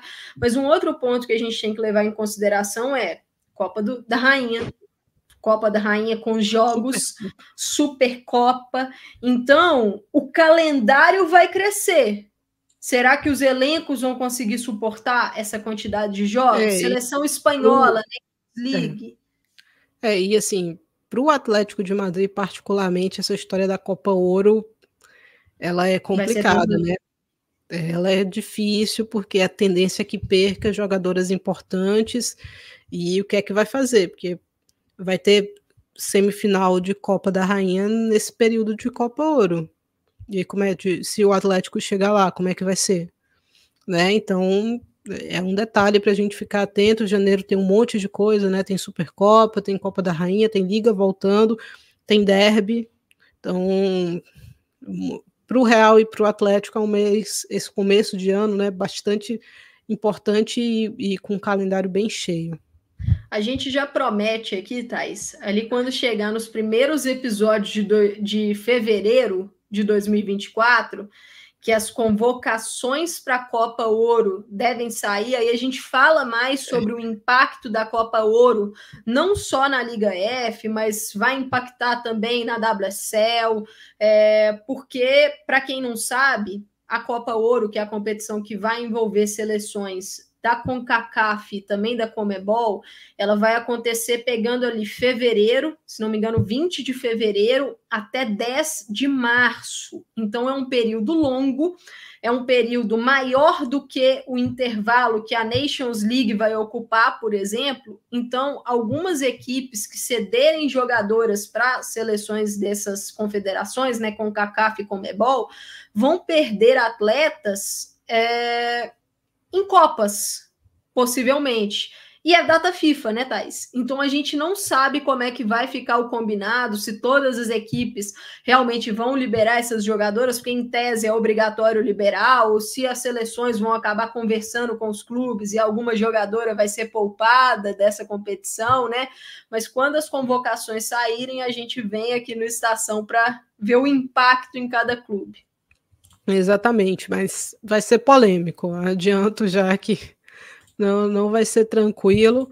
É, o Barcelona venceu Costa del Tenerife com alguma dificuldade, com alguns desfalques, né? O Barcelona nesse fim de ano é, tendo esse detalhe em relação às lesões, né? A MAP foi operada agora, a expectativa não é boa, né? Em termos de retorno, assim. Então, se ela voltar ainda essa temporada, é no fim do fim, para o momento mais decisivo ali, de repente, se o Barcelona tiver numa final de, de Champions. Alexia passou por uma artroscopia hoje, né? Alexia não joga desde aquela partida de ida, né? Se eu não me engano, contra o Benfica. A Amanda está indignada até o momento que a Alexia sentiu. Era uns 20, 25 minutos do primeiro tempo e ela terminou aquela, aquele jogo né, em campo no, nos 45 minutos iniciais.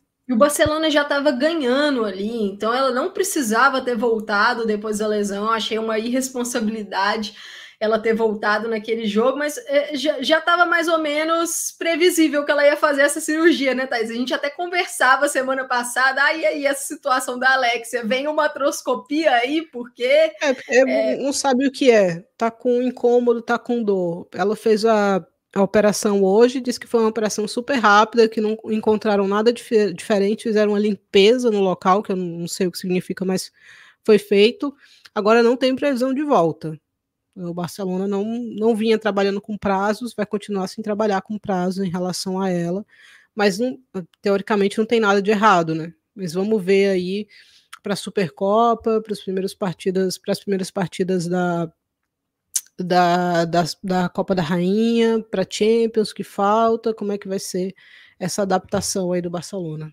É, e sobre a questão da MAP, é, a gente ainda não sabe se o Barcelona vai atrás de uma zagueira agora, nessa uhum. janela de janeiro. Não é fácil é, contratar uma zagueira agora. Primeiro, porque é uma janela mais é, de urgência. Então é caro. Uma janela cara, o Barcelona não está com tanta grana assim para gastar. É, e não tem a... muita opção, né, Thaís, no mercado, em termos de função. As, as jogadoras que batem em termos de característica com a MAP, elas são caríssimas e elas não vão sair dos clubes ah, agora. Assim, zagueira canhota que constrói. É raridade. A Greenwood não vai sair do sítio agora. A Rafa, talvez, não vai sair do Orlando. Vai sair vai. do Orlando. Então, assim, você pode até trazer uma zagueira para substituir ela é, uma zagueira por outra, mas a função vai ser diferente. E assim, uma zagueira que construa o que a MAP constrói não tem. Na minha visão, o Barcelona deveria ir atrás de uma zagueira, porque a gente está falando isso contando com a Engen na zaga. Né? A gente já, já tá falando isso contando com a Engen titular na zaga. Então, acho que a Jana tá, tá com problema de lesão também, então mais uma dificuldade para o Barcelona. É, surgiram boatos, né, uma lista aí de diversos nomes, né, Thais? Mas, por exemplo, Glodes Vigosdotti vai ser difícil, e aí você teria, tipo, uma Lacrar que não tem a mesma característica, mas é uma jogadora que já caiu de rendimento nessa temporada, então é mais uma aposta. A própria Klein Harney pelo que o Barcelona precisa. Querendo ou não, seria uma aposta, porque é uma jogadora que teria que se adaptar com uma temporada uhum. rolando a um novo estilo de jogo. Então vamos ver qual que vai ser a opção do Barcelona, se vai ser realmente contratar. É, e esse mercado de zagueira, imagino eu, que vai inflacionar também o preço. Porque não é só o Barcelona que está precisando, o próprio rival dele de, de liga está precisando, né, Thais? Desesperadamente precisa desesperadamente de uma zagueira. É, a gente já vinha batendo nessa tecla há algum tempo, né, Amanda, por aqui, pô, zagueira. A gente tinha uma questão com goleira antigamente, acho que isso foi superado, agora zagueira tá numa draga terrível, caro, você não tem certeza. O Arsenal, por exemplo, há um monte de tempo flertando aí, tentando convencer a Guirma e não consegue, né, assim, porque é difícil. Tá, tá, tá um mercado difícil, você conseguir pronto, não tem ninguém, né? Eu acho que esse é o, o, ponto, são todos investimentos, e vamos ver o que é que vai rolar nesse, nesse mês de janeiro. O Real quer a Bjorn há muito tempo, o Everton continua fazendo jogo duro. É, não acho que seja uma questão de preço mesmo, acho que o Everton tá, tá, tá sem defensoras também, né? Então, por isso que pensa em não liberar, mas vai acabar perdendo de graça. Agora o Real precisa de uma zagueira. Quem o Real vai contratar, eu não sei, mas precisa de mais de uma, na verdade, em janeiro. Mas. E daí, só antes da gente entrar no, na questão do Real, só para a gente fechar o Barcelona, antes, né, do. É, isso aconteceu depois do nosso último episódio, que foi aquela coletiva do Jonathan Giraldes para informar que ele não vai permanecer no Barcelona para a temporada seguinte, né? Ele falou até que recebeu uma proposta de renovação, uma boa proposta de renovação, é, que ele se considerou bem valorizado, mas a proposta que, que ele recebeu de outra equipe ainda foram não né? mas que todo mundo foi boa, imagina o que ele ganhava. O Washington Spirit é uma proposta de outro mundo, né, Thaís? Então, é, é mais um golpe duro para o Barcelona, porque tá em meio a, a novela de renovação com a Alexia, uma temporada em que as lesões estão assolando o clube, renovou com a MAP, né? Mas no momento é em que o Giraldes anunciou a, sa a saída no fim da temporada, a MAP ainda não era uma certeza de renovação. Então é um bastidor muito movimentado hum. aí para o Barcelona. E caro, o Barcelona não tem grana, né? Então é caro. Fez uma proposta pela Alexia que eu imagino que seja boa e pelo que a gente ouve, ela, ela gostou da proposta, não é, não chega ao que ela queria, mas foi uma proposta boa. O Barcelona diminuiu um ano dessa proposta, era uma proposta de três anos, virou uma proposta para dois anos. Então, vamos ver como é que ela valora. Eu acho que ela vai renovar. Eu não vejo ela saindo. É, tem rumor que tem uma proposta do México, uma proposta da NWSL e uma proposta da Inglaterra que eu acho que devem ser todas melhores financeiramente falando do que essa do Barcelona, mas eu não vejo o Alexa saindo do Barcelona agora. Mas, por exemplo, Mariona, outra que precisa renovar, não renovou ainda. Então, como é que vai ser? É um jogador importante para o clube. É, vai perder o Giraldes agora. Será que vai perder parte do, do staff dele? As jogadoras se mostraram muito preocupadas em relação a isso elas valorizam muito essa equipe que o Barcelona construiu, né, de médicos, fisioterapeutas, preparadores e tal. Eu acho que a Michelle Kang, que a gente carinhosamente apelidou de Michelle Kinga, ela vai ela tá com bala na agulha, né? Tá com grana, eu acho que ela vai fazer proposta para levar mais gente junto com ele. E acho que o Barcelona vai trabalhar para resolver isso internamente, né? A sucessão dele, porque tem sido assim, com os últimos né, treinadores, o próprio o próprio Jonathan Giraldes, né, era, era auxiliar, o próprio Cortez. Então, vamos ver como é que o Barcelona se resolve aí, mas é um momento delicado. Esportivamente tudo segue bem, né, porque vai bem na Champions, vai bem na Liga, mas os bastidores agitados aí pelo próximo ano, com certeza.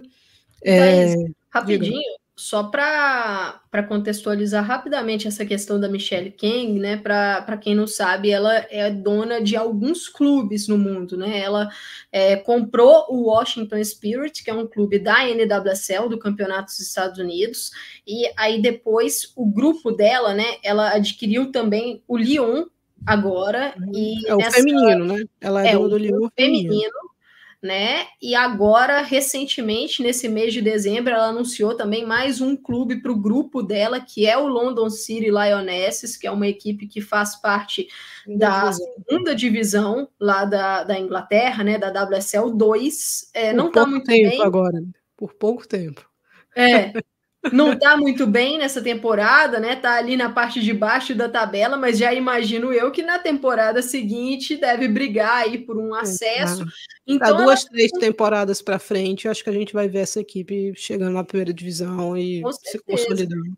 E assim, ela está construindo aí, vamos dizer assim, um império de clubes, e esse movimento dela pelo Giraldes, querendo ou não, é um win-win. Ela é. meio que ganha duas vezes. Ela reforça a equipe dela nos Estados Unidos e enfraquece também um rival de continente do Lyon. Então, vamos ver se realmente é o Washington Spirit, né? Oficialmente não tem esse anúncio, mas são pontos aí para essa novela que vai seguir. E Thaís, falando em novela. Ela tinha ido ver o clássico pelas jogadoras, né? É. Na verdade, foi assinar o contrato do Geraldo.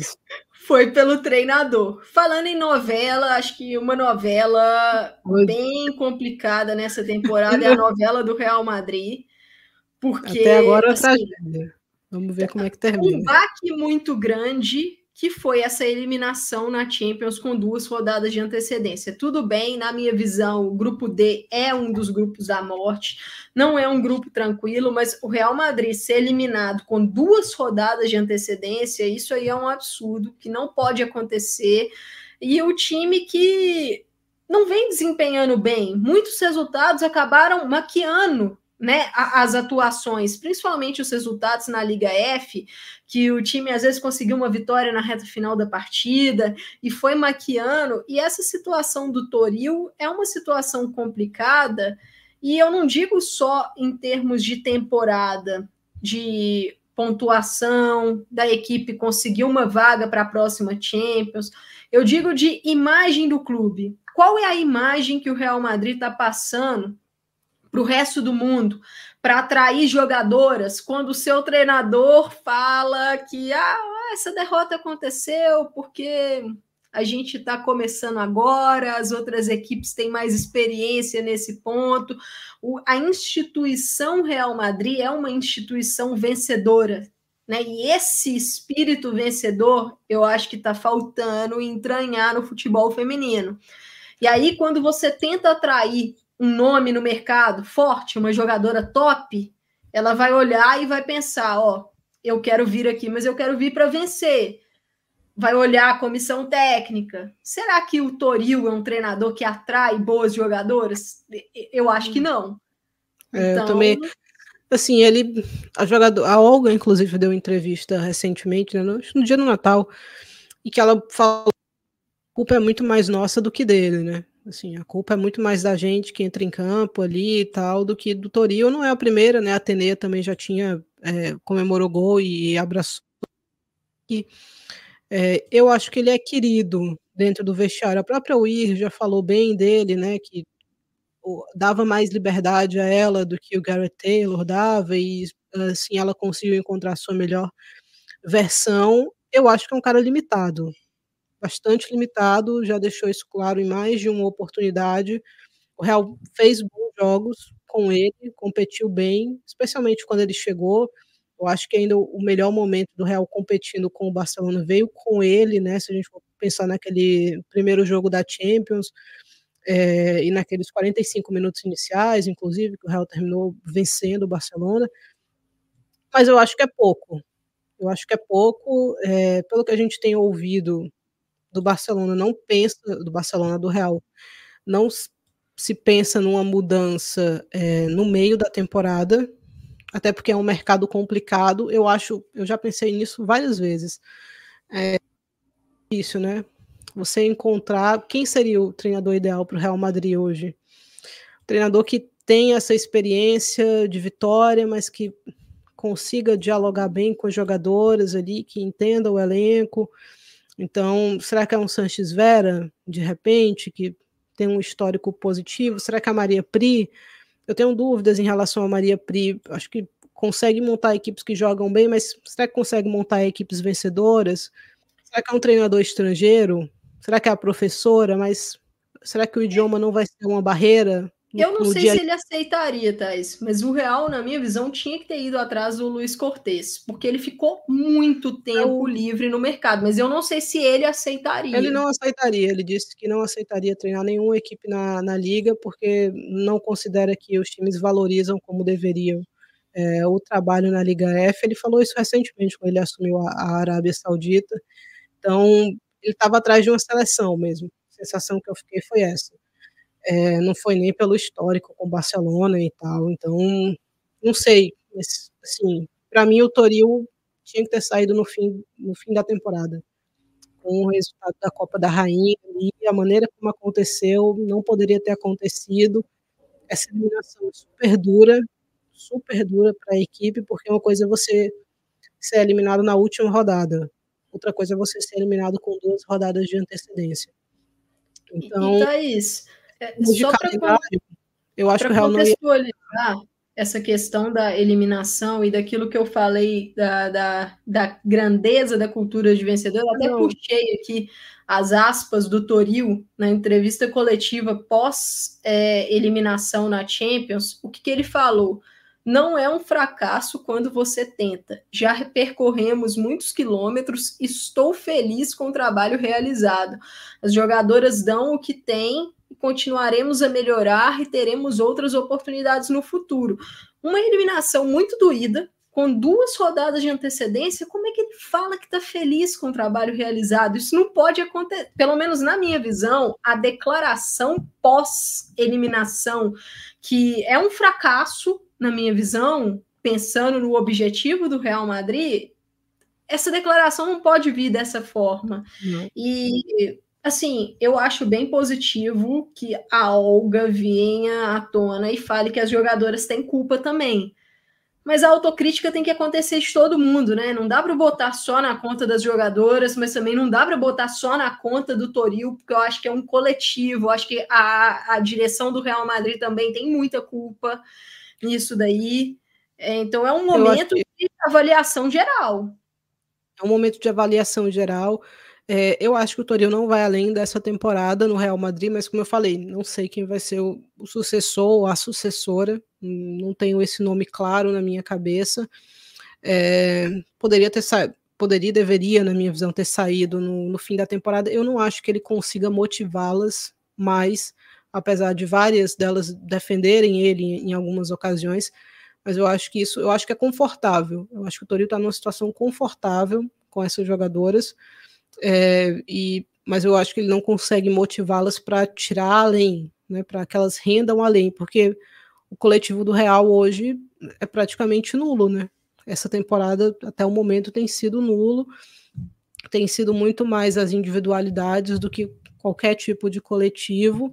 E quando faltam essas individualidades, como faltaram, né? Porque se lesionaram todas juntas, a equipe sofre muito.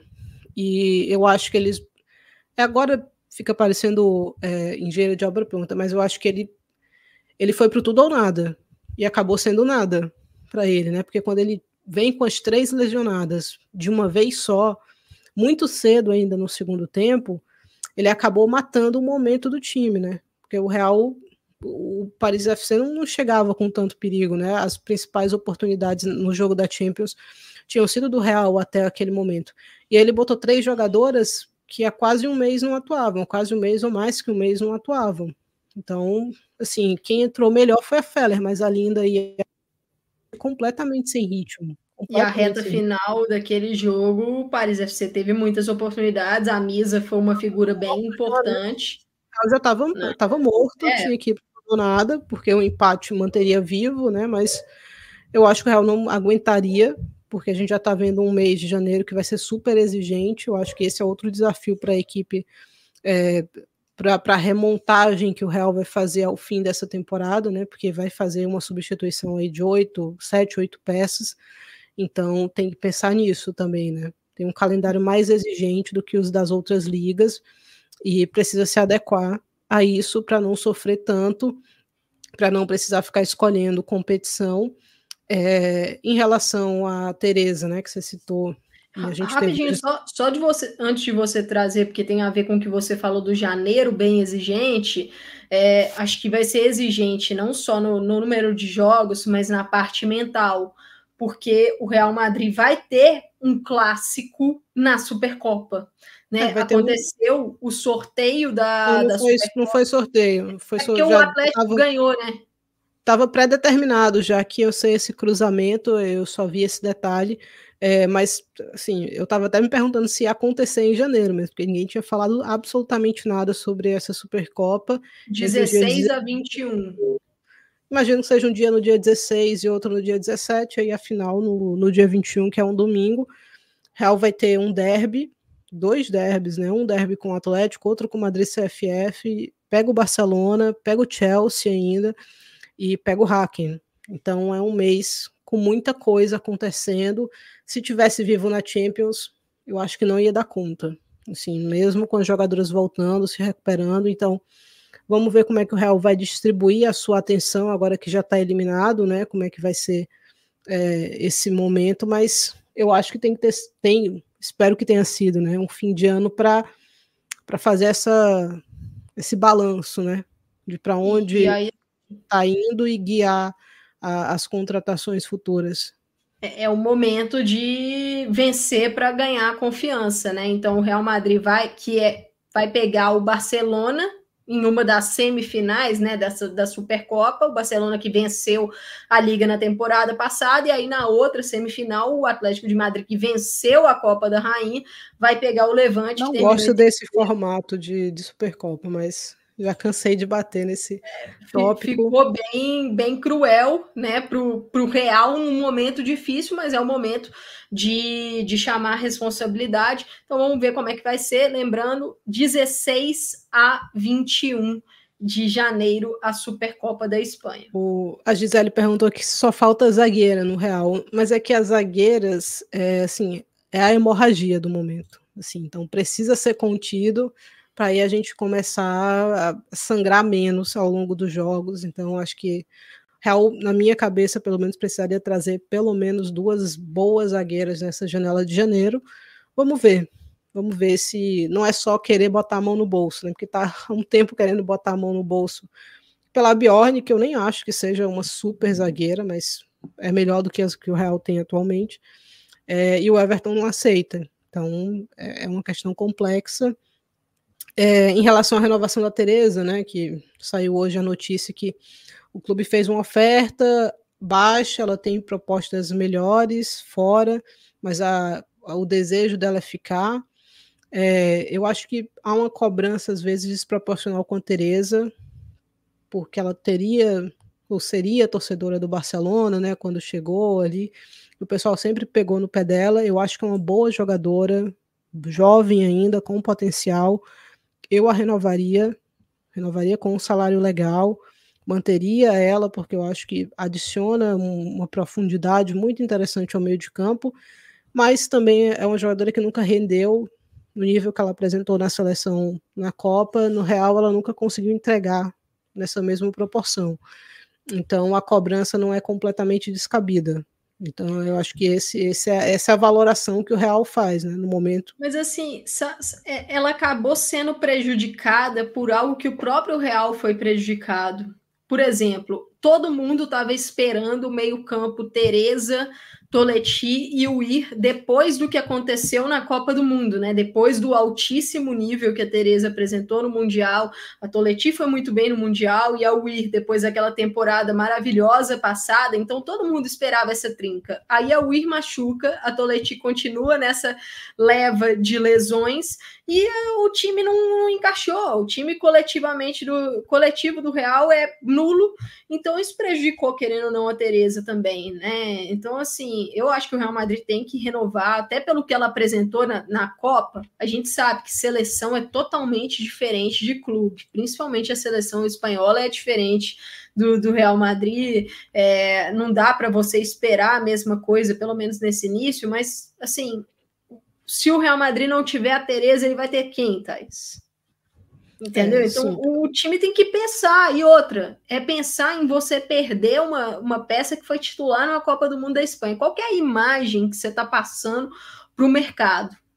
Entendeu? Só faria sentido se o Real tivesse engatilhado uma grande contratação né, para o seu meio de campo.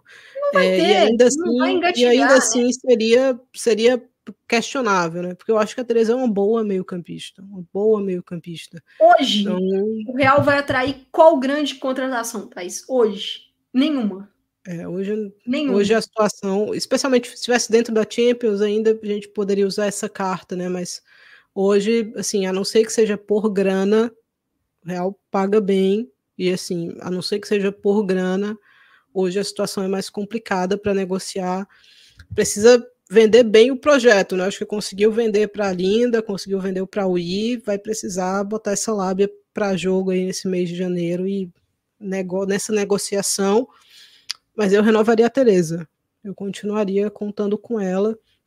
acho que é uma jogadora que muitas vezes faz um julgamento injusto com ela ali no clube. Então, manteria, porque acho que não sei se vai ser titular sempre. Tá? De repente o Real consegue uma boa contratação. Eu, você sabe a jogadora que eu queria para usar a seis ali. Mas de repente o Jean François, que vai terminar o contrato também, eu aceitaria de bom grado. Eu acho que adicionaria é, esse aspecto defensivo mais forte, que o Real sente muita falta. É, mas o foco tem que ser zagueira. O foco tem que ser zagueira e tem que ser a manutenção da Toleti. O Real fez uma proposta, se a proposta pela Teresa foi baixa, aparentemente a proposta pela Toleti foi alta, porque sabe que tem interesse, a gente ouviu no meio do ano, é PSG, Lyon, alguns times aí muito interessados na Toleti, e o Real pretende contar com ela para as próximas temporadas. Outra peça assim, importante. Se eu pudesse apostar quem está interessado pela Teresa é Inglaterra e Estados Unidos. Eu acho Inglaterra. que os interessados estão aí. Eu acho que é, é Inglaterra. Estados Unidos, assim, principalmente porque algumas equipes nos Estados Unidos estão começando a mudar um pouco o jeito de jogar, né? Estão tentando ser, ter um estilo um pouco menos de transição ali em alguns momentos. Então, as jogadoras espanholas, né? Eles estão olhando para elas aos poucos é, mas a Inglaterra é mas um país... Se eu tivesse que apostar, eu acho que os dois franceses vão ficar interessados, porque estão interessados em todo mundo, mas eu acho que seria um bom... precisam de meio campista. Exato. Eu acho que seria um bom reforço para ambos. Na Inglaterra, eu acho que o City. O Gareth Taylor gosta muito, é o estilo deles. Eu acho que a gente ouviu que tem uma proposta pela Alexia né, na, na WSL, né, na Liga Inglesa. Se eu tivesse que apostar, eu também acho que é o City. Então, vamos ver paga bem, né? De repente uma proposta mais alta. Mas vamos ver o que, é que acontece. Aparentemente o interesse da Teresa é permanecer no Real. Então vamos ver se vão se encontrar aí num, no meio termo. É... Até puxando aqui, Thais, a, a tabela, né, para ficar um pouco mais fácil da gente falar de outras equipes, né? Essa parte de cima aí, o Barcelona, é, esse 100%, primeiro lugar, 36 pontos, mas essa briga pelas outras duas vagas de Champions, ela deve se estender até o final da, da temporada, e aí é um ponto de alerta para o Real Madrid, porque ficar sem a Champions seria, assim, a, tenebroso, é, eu... a pior coisa que pode acontecer, eu não acho que vai acontecer, mas tem que abrir o olho, obviamente. Eu acho é, que à então medida gente... que as jogadoras voltarem por, por individualidades, o Real vai conseguir abrir uma gordurinha aí nessa segunda colocação, mas janeiro vai ser importante para isso, né? Porque vai de cara já pega o Madrid CFF e o Atlético de Madrid. Então, no melhor dos mundos, venceria esses dois jogos, né? Para ganhar um pouco mais de confiança nesse começo de ano, mas eu acho que vão ser partidas complicadas. Vamos ver como é que a coisa se desenrola. Eu concordo com você, acho que o Madrid CFF foi um bom destaque nessa, nesse primeiro semestre, um rendimento excelente, né? Conseguindo se manter muito constante ali. Levante Las Planas também surpreendeu, né? Bem, conseguiu fazer uma boa janela de contratações, rendendo bem, conseguindo ficar longe da zona de rebaixamento. Então, acho que dentro do que eu esperava, eu esperava um pouco mais do Betis. Acho que a Maria Pri, a equipe jogou melhor do que obteve resultados, então Vamos ver aí como é que vai ser esse segundo turno para o Betis. Vai conseguir dar uma subidinha aí na, na tabela. Mas eu acho que a gente, em termos de rebaixamento, acho que não vai dar para o Sporting Elva. O futebol romântico vai acabar na primeira divisão essa temporada mesmo. E o Granada também acho que vai com Deus. Na temporada passada, uma das principais, se não a principal briga que a gente teve foi contra o rebaixamento, né? Chegou um momento ali da temporada que tinha umas oito equipes é, com chance de cair e não parece ser o cenário dessa temporada, a não ser que a gente tenha um desempenho surreal de Granada e Sporting Uelva nesse ano de 2024. Vamos ver. Para passar aqui a tabela completa, o Barcelona tem 36 pontos em primeiro lugar, 100%. É, Real Madrid em segundo, Levante em terceiro e Madrid CFF em quarto, todos eles com 27 pontos. A diferença é que está no saldo de gols mesmo, e o Atlético de Madrid ali na cola com 26 em quinto. Aí, um salto um pouquinho maior para a segunda parte da tabela, né, para o segundo bloco, com o Sevilha em sexto com 19, a Real Sociedad em sétimo com 17, o Levante Las Planas em oitavo com 16, também com 16 em nono Costa del Tenerife, 16 também Atlético Bilbao em décimo lugar, aí em décimo primeiro Valência tem 14, em décimo segundo Betis tem 13, o Eibar tem 10 em 13º, Villarreal com 9 pontos em 14º e a zona de rebaixamento com Granada e Sporting Huelva. Thaís, a gente sabe que o calendário espanhol, por termos mais equipes, né, é um calendário já mais cheio. Agora, com as principais equipes entrando na Copa da Rainha, esse calendário vai ficar mais movimentado. A gente tem a Supercopa, a gente tem Nations League, que é uma competição que vai. O Final Four da Nations League vai acontecer na Espanha. E é, a, a gente sabe. A espanhola joga as duas partidas em casa, seja assim, o terceiro lugar, seja a final, e o, o seu primeiro jogo, obviamente a Espanha é favoritíssima, na minha visão, para conseguir uma, uma dessas vagas olímpicas, né? Por jogar em casa, eu acho que isso é um, um fator que, que tem tudo para ser um fator diferencial. É, a Espanha. É porque, assim, a, a Holanda, para mim, os Países Baixos, né? Já que a gente tem audiência aqui de lá no momento, é, melhorou muito com o Juncker do que foi a Euro para esse momento, para a Copa e para agora, evoluiu consideravelmente. Assim. Continua tendo as suas questões defensivas, mas foram amenizadas. É, esse 3-5-2 dele, eu estava botando zero fé e encaixou bem. Então, uma partida só. Vamos ver o que, é que acontece, mas a Espanha é muito favorita. E, e assim, Thais, a questão é de ter também uma segunda chance, porque a França já tem a vaga né? Então, assim, você tem ali é, Espanha e, e, Países Baixos e França e Alemanha. Então, como a França já tem a vaga, vai ter uma segunda chance, imagino eu. É, então, assim, vamos ver como é que vai acontecer, mas são momentos muito importantes para as equipes espanholas, é um momento muito importante para a seleção, e isso pode acabar influenciando na parte física de algumas atletas. Então, vamos ficar de olho até para a gente passar aqui antes de, de fechar mesmo essa parte de Espanha, né? Você mencionou aí o, o Espreme Laranja, tá aqui com a gente no chat, né?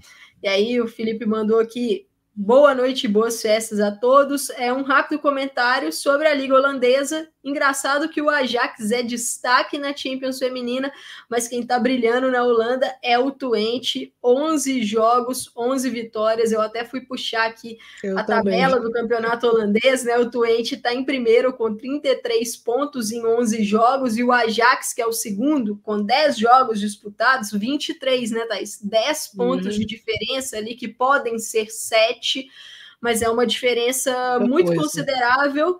É, o Ajax, eu confesso que está me surpreendendo positivamente na Champions. Eu já imaginava que o Ajax daria um certo hum. trabalho nos jogos, mas eu, eu não imaginava o Ajax liderando o grupo é. C, né? Foi um golpe muito acertado levar os jogos para Johan Cruyff, né? Para o estádio principal. Acho que isso trouxe essa aura diferente, né, para o Ajax as jogadoras estão, assim, rendendo além.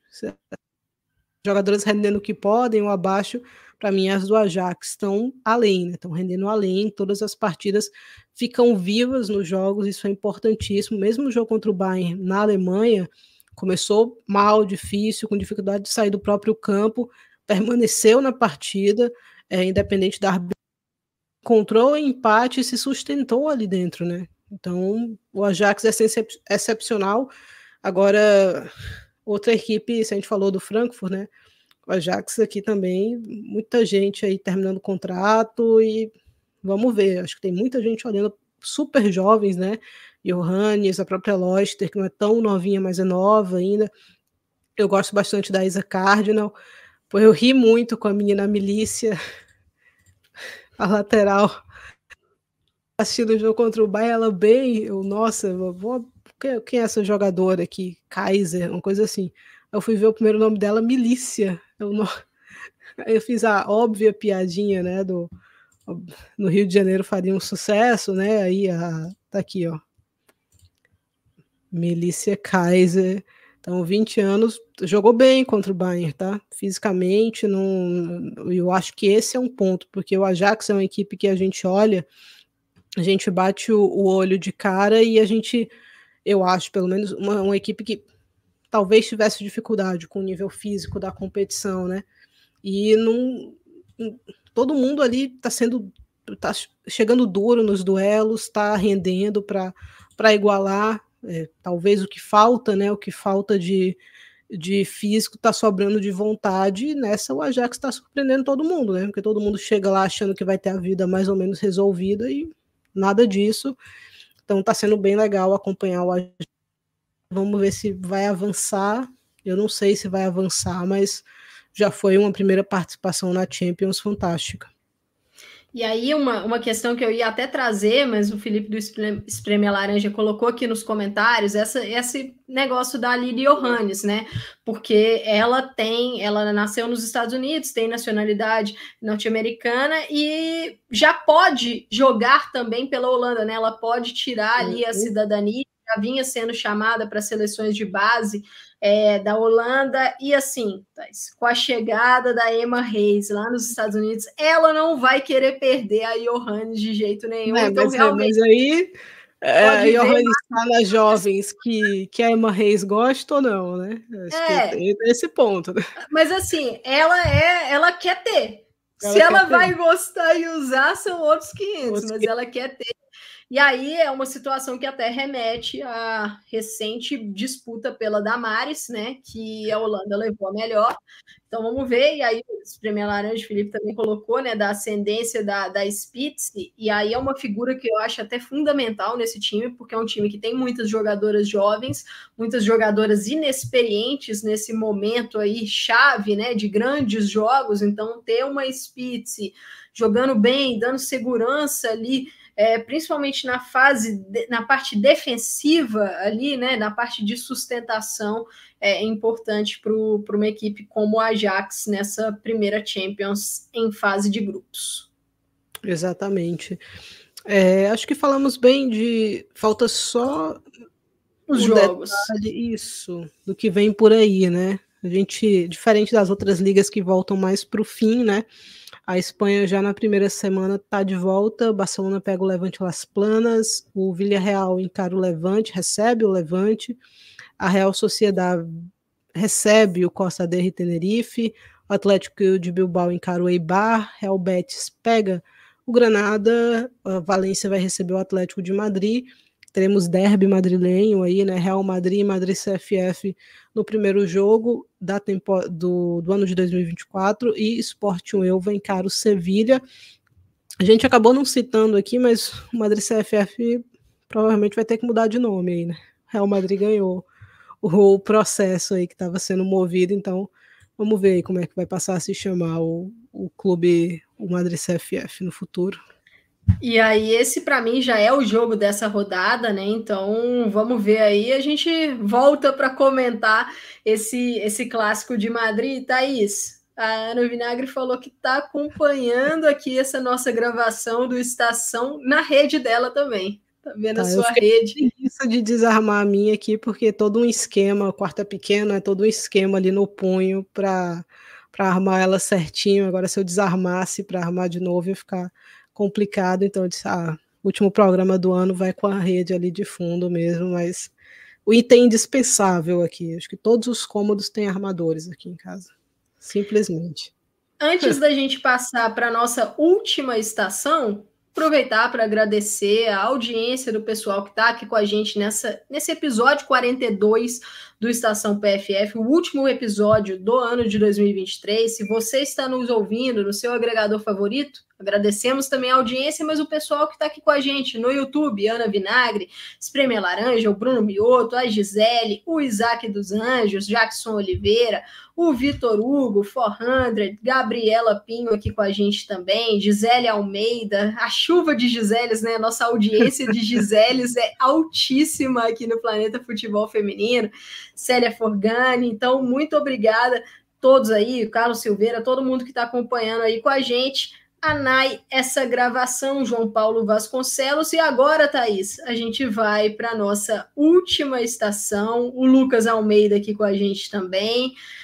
É a estação que tivemos zebra na última rodada da Champions, mas a gente tem um, um PSG que pode não estar tá jogando aquele futebol espetacular, mas conseguiu alguns resultados fundamentais nesse mês de dezembro, Thais. O PSG já tem a maturidade que o Real Madrid não tem, né? Mesmo num momento difícil, na hora de comparecer, o PSG, mesmo com elenco curto, compareceu e venceu os jogos que precisava vencer, né? Tanto na Champions quanto no campeonato, saiu perdendo, né, para o Paris FC e buscou a virada. A gente teve também o Montpellier batendo o Le Havre, tivemos ainda Guingamp e Dijon ficando no 1 a 1 o Lyon derrotou a equipe do Fleury 3 a 1 o Fleury saiu na frente, hein? Então, vivo o Fleury aí. O Rams goleou o Lille 5 a 2 Para mim, a surpresa da rodada, né? A gente teve o Saint-Etienne goleando o Bordeaux 4 a 1 E como eu falei, o PSG derrotou o Paris FC por 2 a 1 Eu vou puxar o destaque aqui, Amanda, ao invés de perguntar para você. Tem dois aqui, né? Esse esse derby parisiense aí, o, e essa goleada do Saint-Etienne para cima do Bordeaux. A gente viu o Bordeaux vencer a sua primeira partida contra o Lille, né? 3 a 0 Pô, agora vai.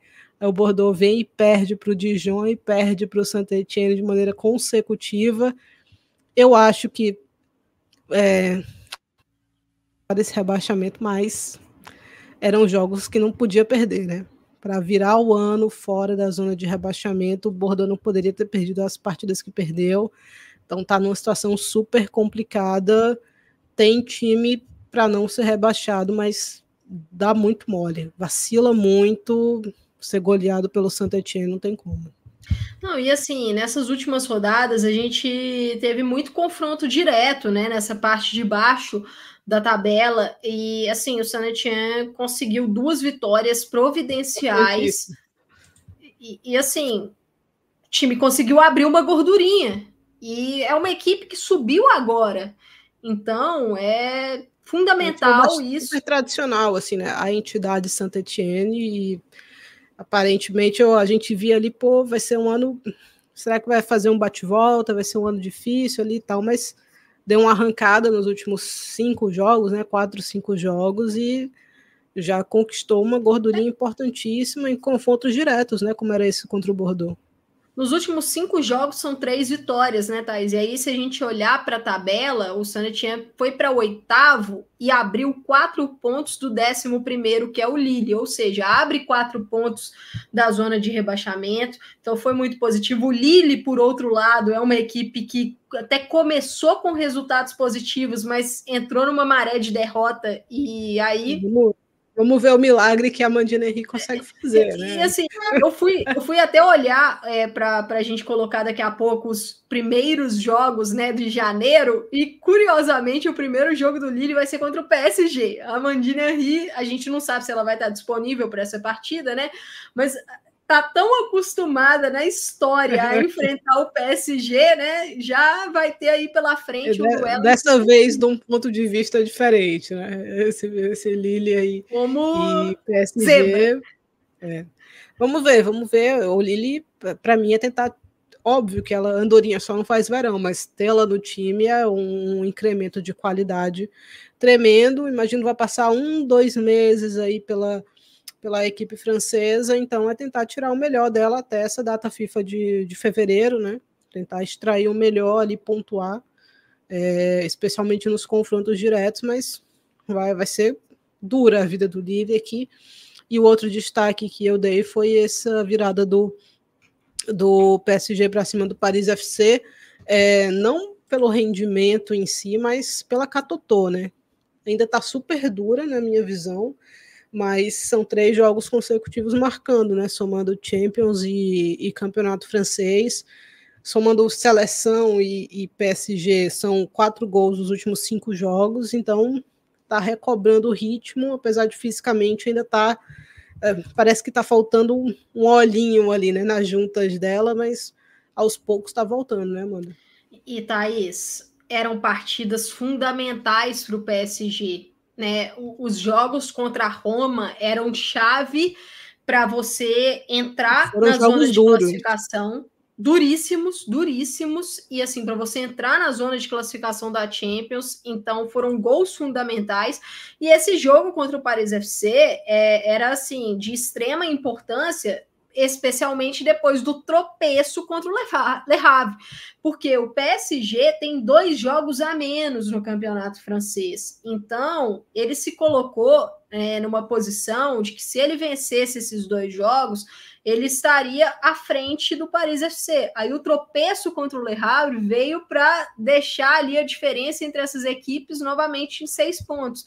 Então, esse confronto direto, fora de casa, saindo perdendo, ali era vencer ou vencer. E a gente chegou a falar aqui, né, que para o PSG os resultados, pelo menos nesse momento da temporada, eles eram mais importantes do que o desempenho. Mas isso tem sido uma tônica no PSG quando a gente fala da equipe. Ah, aqui Sempre o concorda resultado... no pescoço, né? Sempre é... concorda no pescoço. Nunca é na então, situação assim, tranquila. É, che chegou a hora, porque assim, vamos lá. O PSG tem problema de lacuna de elenco? Tem. Tem problema de lesão? Tem. Mas esse time pode jogar muito mais do que ele está jogando. E eu vou ser sincera, os jogos contra a Roma, eu não acho que o PSG fez uma partida melhor nos 90 minutos. É, não estou falando que a Roma. Foi, o futebol foi bastante cruel com a é, Roma. Assim, a Roma, no primeiro jogo. Eu não estou falando produziu... que a Roma foi melhor que o PSG, mas, não, não, mas no... tiveram momentos da partida que a Roma foi melhor que o PSG, né, Thaís? O primeiro jogo produziu pelo menos o suficiente para empatar aquela partida fora de casa. E no jogo da volta, que acabou perdendo por, por 3 a 1 e que em algum momento teve 3 a 0 porque o PSG foi letal nas oportunidades que teve, né? A Roma perdoou muito, teve um volume interessante, conseguiu chegar com perigo diversas vezes, mas teve dificuldade na conclusão, né? Então foram partidas muito mais equilibradas, né, do que você vê um agregado de 5 a 2, podem te passar a impressão, né? Então, assim, acho que o PSG fez o que ele precisava fazer. Agora é ver como é que vai se movimentar nesse mercado, né? Tem a lesão da Jean-François aí para ver como é que ela vai voltar, se vai trazer alguém, se, entendeu? O que é que o PSG vai fazer, porque a Champions está se desenhando de uma maneira, o Real já caiu, poderia ser um, uma pedra no sapato. O Frankfurt acho que vai ficar pela fase de grupos também. Então, de repente, o caminho para uma semi é mais plausível do que a gente pode imaginar, né? O PSG já ultrapassou o Bayern em termos de pontuação. Então, vai, uma equipe que passa em primeiro vai cruzar com alguém que passa em segundo, né? Então, de repente, é, se fizer um, um, esforço aí nesse mercado de janeiro, de repente PSG é belisca uma semifinal e aí quem sabe o que é que vai acontecer, né? Avançando mais do que isso. Não pode pegar o Bayern, de repente, se o Bayern passar segundo, né? Que talvez, caso esse cenário se concretize, o PSG passar em primeiro, o Bayern passar em segundo, ninguém vai querer pegar o Bayern, né? Vai ser um adversário chatíssimo, de cara logo no quartas de final. Então, se eu fosse o PSG, eu ficava super atento, porque está recebendo uma segunda chance que a gente quando começou, e o PSG começou com um mercado super né, difícil ali, muito aquém do que precisava, eu achava que talvez não tivesse tão vivo ainda. E está super vivo. Agora é ver o que é que vai fazer em janeiro, né? É, porque assim, esse mercado de janeiro é um mercado importante para o PSG tentar fortalecer mas não é um mercado fácil, a gente sabe. E eu gostaria de ver mais oportunidades para outros atletas. Por exemplo, a Ana Vitória. A gente sabe que a Ana Vitória teve problema físico chegando no clube. É uma liga diferente, é um idioma diferente, mas ela é uma jogadora que ela está acostumada com Champions, por exemplo. Tudo bem que era uma equipe que a exigência era, era menor, né, no Benfica, mas ela tá é. acostumada com isso. Ela se tem ela que ser uma jogadora para ter saudável, minuto no Dean. Não, Se ela ficar saudável, ela, ela é um reforço minuto. bem interessante para o PSG, para o meio de campo, porque a Albert chegou bem, a Gueiro dispensa comentários, né? Não vou nem falar muito aqui, porque carrega esse time nas costas o tempo todo e não, não recebe o, reconhecimento que deveria. É, mas você tem espaço para ter uma peça de rotação como ela ali no meio de campo. Tanto que quando falaram muito da Luana saindo aqui, eu achei que fosse para o PSG, de cara. Pô, o PSG está precisando, vai recuperar uma jogadora que já conhece. Não foi o caso, mas eu continuo achando que é o meio de campo que precisa de reforço. Exatamente. Então, assim, vamos ver qual que vai ser aí essa sequência do PSG. Os dois jogos da Champions vão ser extremamente decisivos, né? O PSG vai pegar o Ajax na França e depois fecha contra o Bayern na Alemanha. Esse e esse jogo, jogo pode ser um jogo de vida ou morte para o Bayern, né? O jogo do matar ou morrer para a equipe alemã. Então, assim, importância extrema. E Dependendo no campeonato do, francês. Do que acontecer na Champions, o PSG pode até chegar podendo empatar essa partida contra o Bayern, né? Então, Exatamente. E, e, assim, uma coisa que a gente tem que, que abrir o olho, Thaís, é onde os dois jogos que o PSG tem por fazer vão ser encaixados. É. É Porque é a questão do calendário é importante, o Jocelyn Prechê não usa muito o elenco que ele tem, né? Não é também característica dele rodar. Então, assim, a gente vai ter que ver onde é que esses jogos vão ser encaixados. É... Vai ter Copa da França, né? Aí nesse mesmo, muito provavelmente nesse espaço de Copa Ouro, que a gente falou que é um espaço super longo, já Copa da França, o mata-mata costuma acontecer ali, né? Começo de março, então vamos ver. Mas eu acho que o PSG, assim, para minha expectativa, acho que o PSG saiu, saiu vivo, saiu bem vivo, né? Desse primeiro semestre. E vamos ver o que é que pode fazer para continuar vivo, né? Até o fim. É, e, o Lyon, assim, diga no ano de 2024 já abre com Lyon contra Paris FC e com o PSG contra Lille, ou seja, é uma rodada boa para o PSG, porque pega uma equipe da parte de baixo da tabela e os seus dois adversários na parte de cima vão se enfrentar. Então alguém aí vai perder ponto. Então já é o primeiro jogo de 2024 já é de vitória obrigatória para o PSG, né, Thais?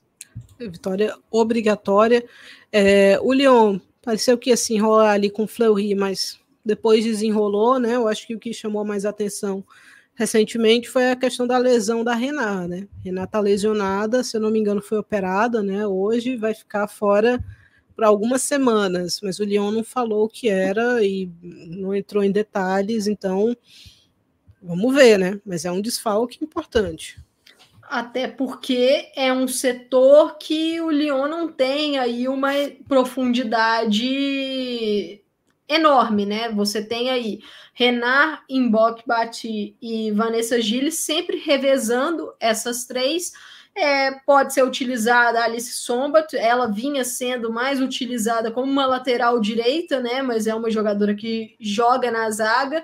Então vamos observar aí a Damares numa necessidade também pode ser improvisada na zaga, mas é mais um time, Thaís, que pode ter problema com, com os zagueiras. Então a gente uhum. não sabe se o Lyon vai atrás nessa janela de janeiro, se é grave ou não essa questão da Renat, mas assim, acho que a situação no campeonato francês, né, ali, a gordurinha que a equipe tem, e o fato de ter um grupo tranquilo na Champions, acho que isso deu uma, uma tranquilidade para o Lyon nesse sentido, lembrando que a do Mornay também está recuperando de uma cirurgia, né? O Lyon que tropeçou na Champions, né? Perdeu para o Bran. É um jogo atípico, porque Teve a questão climática, né? Muito frio na Noruega, chegou a nevar bastante na parte final do jogo. O Lyon teve uma expulsão que é, injustificável, salvo é, um xingamento muito pesado da Lindsay Horan, que a gente não sabe o que aconteceu, mas muito eu acho vigorosa. Que não tinha nem como a árbitra entender, né? E, é. e teve, teve, inclusive, explicação aí da Sônia Bom Pastor, que a Horan estava reclamando da entrada da adversária, né? Ali falou um palavrão e tal, mas sim. De jogo, coisa é, de jogo, né, Thaís? o menor cabimento aquele vermelho ali. E assim, é um jogo que o Lyon teve oportunidade, vacilou, acho que sentiu que o jogo estava na mão, decido quando eu quero, e o Bran é. foi lá e conseguiu. O gol do Bran vem de uma falha também da Endler, da defesa do Lyon, mas não é algo que, que na minha visão, vai preocupar para essa sequência. É, então vamos observar como é que vai ser esse 2024 do Lyon, principalmente em termos de lesão né? Eu acho que o uhum. time tá, tá se preparando para o momento decisivo, né, Thaís? Vamos ver como é que vai né? chegar né? no momento decisivo da temporada. Até aproveitando aqui para trazer a tabela da Dean Arquemar, para a gente falar um pouco desse Paris FC, porque se o Real Madrid foi eliminado com duas rodadas de antecedência, o Paris FC renasceu na Champions com esses dois confrontos contra o Real. É. Essas duas vitórias, né? E aí, para puxar o grupo D, o grupo D ficou com o Chelsea, que assumiu a liderança com oito pontos, o Hacking da Suécia com sete, essa é a zona de classificação, e vem o Paris FC logo na sequência com seis pontos. O Paris FC vai enfrentar o Hacking na Suécia e depois fecha contra o Chelsea na França. Aí eu vou puxar essa pergunta do Lucas Almeida no chat, que ele pergunta quem tem mais chance de classificação, se é o Paris FC ou se é o REC. Levando em consideração que o confronto entre eles é na Suécia e o Hacking não enfrenta o Chelsea, o Hacking pega o Real Madrid. É, eu acho que vai, depende muito do interesse do Real nessa partida. É, acho que o Paris FC se colocou numa situação interessante acho que está bem nas mãos do, do Paris, né? Aqui vencer esse confronto direto contra o Hacking. É, não acho que vai ser fácil. Vamos ver como é que vai ser o mercado lá na Suécia, né? Como é que, como é que as coisas vão acontecer, se o Hacking vai perder jogador ou não. É, esse, o fato dessa partida ser na Suécia pode complicar as coisas um pouquinho para o Paris FC. Mas se eu tivesse que apostar, eu acho que eu ficaria do lado do Paris FC aqui. Apesar do Hacken vem fazendo uma Champions surpreendente, né? E muito consistente, mas se tivesse que apostar, acho que apostaria no Paris FC. Eu acho que alguns fatores aqui entram nessa, nessa questão, porque primeiro que o confronto entre essas duas equipes já é o da próxima rodada. Isso aqui influencia muito. Porque se o Paris FC vence, por exemplo, ele passa o, o Hacking. Agora, se o Hacking vence, acabou. É, Está classificado. Então, assim, para o Paris FC é vencer ou vencer, que ele precisa passar a equipe sueca. Então, já é uma vitória necessária. O Hacking, o campeonato sueco, ele é num calendário diferente, é um calendário que se assemelha ao calendário brasileiro, assim, em termos de uhum. começo de temporada, né? Então, é, a, o janeiro na Suécia não tem jogo, porque a temporada acabou em dezembro. Ou seja, a equipe vai estar sem ritmo de jogo, e tem a questão que a Thaís destacou do mercado de transferências. Renovação, perda de jogadoras na janela, porque muitas equipes acabam indo lá em Suécia, Dinamarca, para buscar reforços né, nesse mês de janeiro. Uhum. Então, acho que isso vai, vai influenciar. E aí, vamos supor que o Paris FC vença esse confronto. O outro confronto contra o Chelsea já deve ser um confronto em que o Chelsea deve estar classificado, porque eu acho que o Chelsea vai vencer o Real Madrid. E aí o Chelsea já pode jogar naquele sentido assim: ah, vamos poupar algumas peças. Se o Paris FC conseguir um, um empate, tem a questão que a Thaís falou de como o Real Madrid vai jogar com o Hacking. Então são muitos confrontos aí para é, é, é, muito, muito fatores, detalhe, né? É muito, muito detalhe, detalhe em relação a essa partida, porque pode ser um jogo de vida ou morte para Chelsea e Paris FC, como pode ser um jogo de comadres, né? dependendo é. de como a coisa se desenrolar ali. Porque eu acho que o, o Paris FC vai apostar, pô, o Real não vai querer perder em casa. Fez uma Champions ruim, vai jogar em casa é, não para perder, mas dando uma atenção menor para Champions, não sei, né? Mas será que com esse mês exigente, será que as coisas não, não, não vai ser o um momento de poupar ali também? Então tem muito, muito detalhe para a gente analisar. É um grupo super complicado que o pessoal pode terminar, inclusive, empatado, né? Então tudo passa pelo primeiro jogo. É. Tem que vencer. Paris FC Tem que vencer.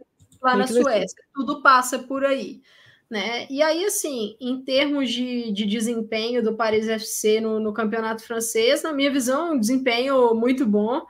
É, acho que a equipe vem conseguindo se manter, né? Principalmente nesses últimos anos na parte de cima. O trabalho da Sandrine Soberran é fantástico, na minha visão.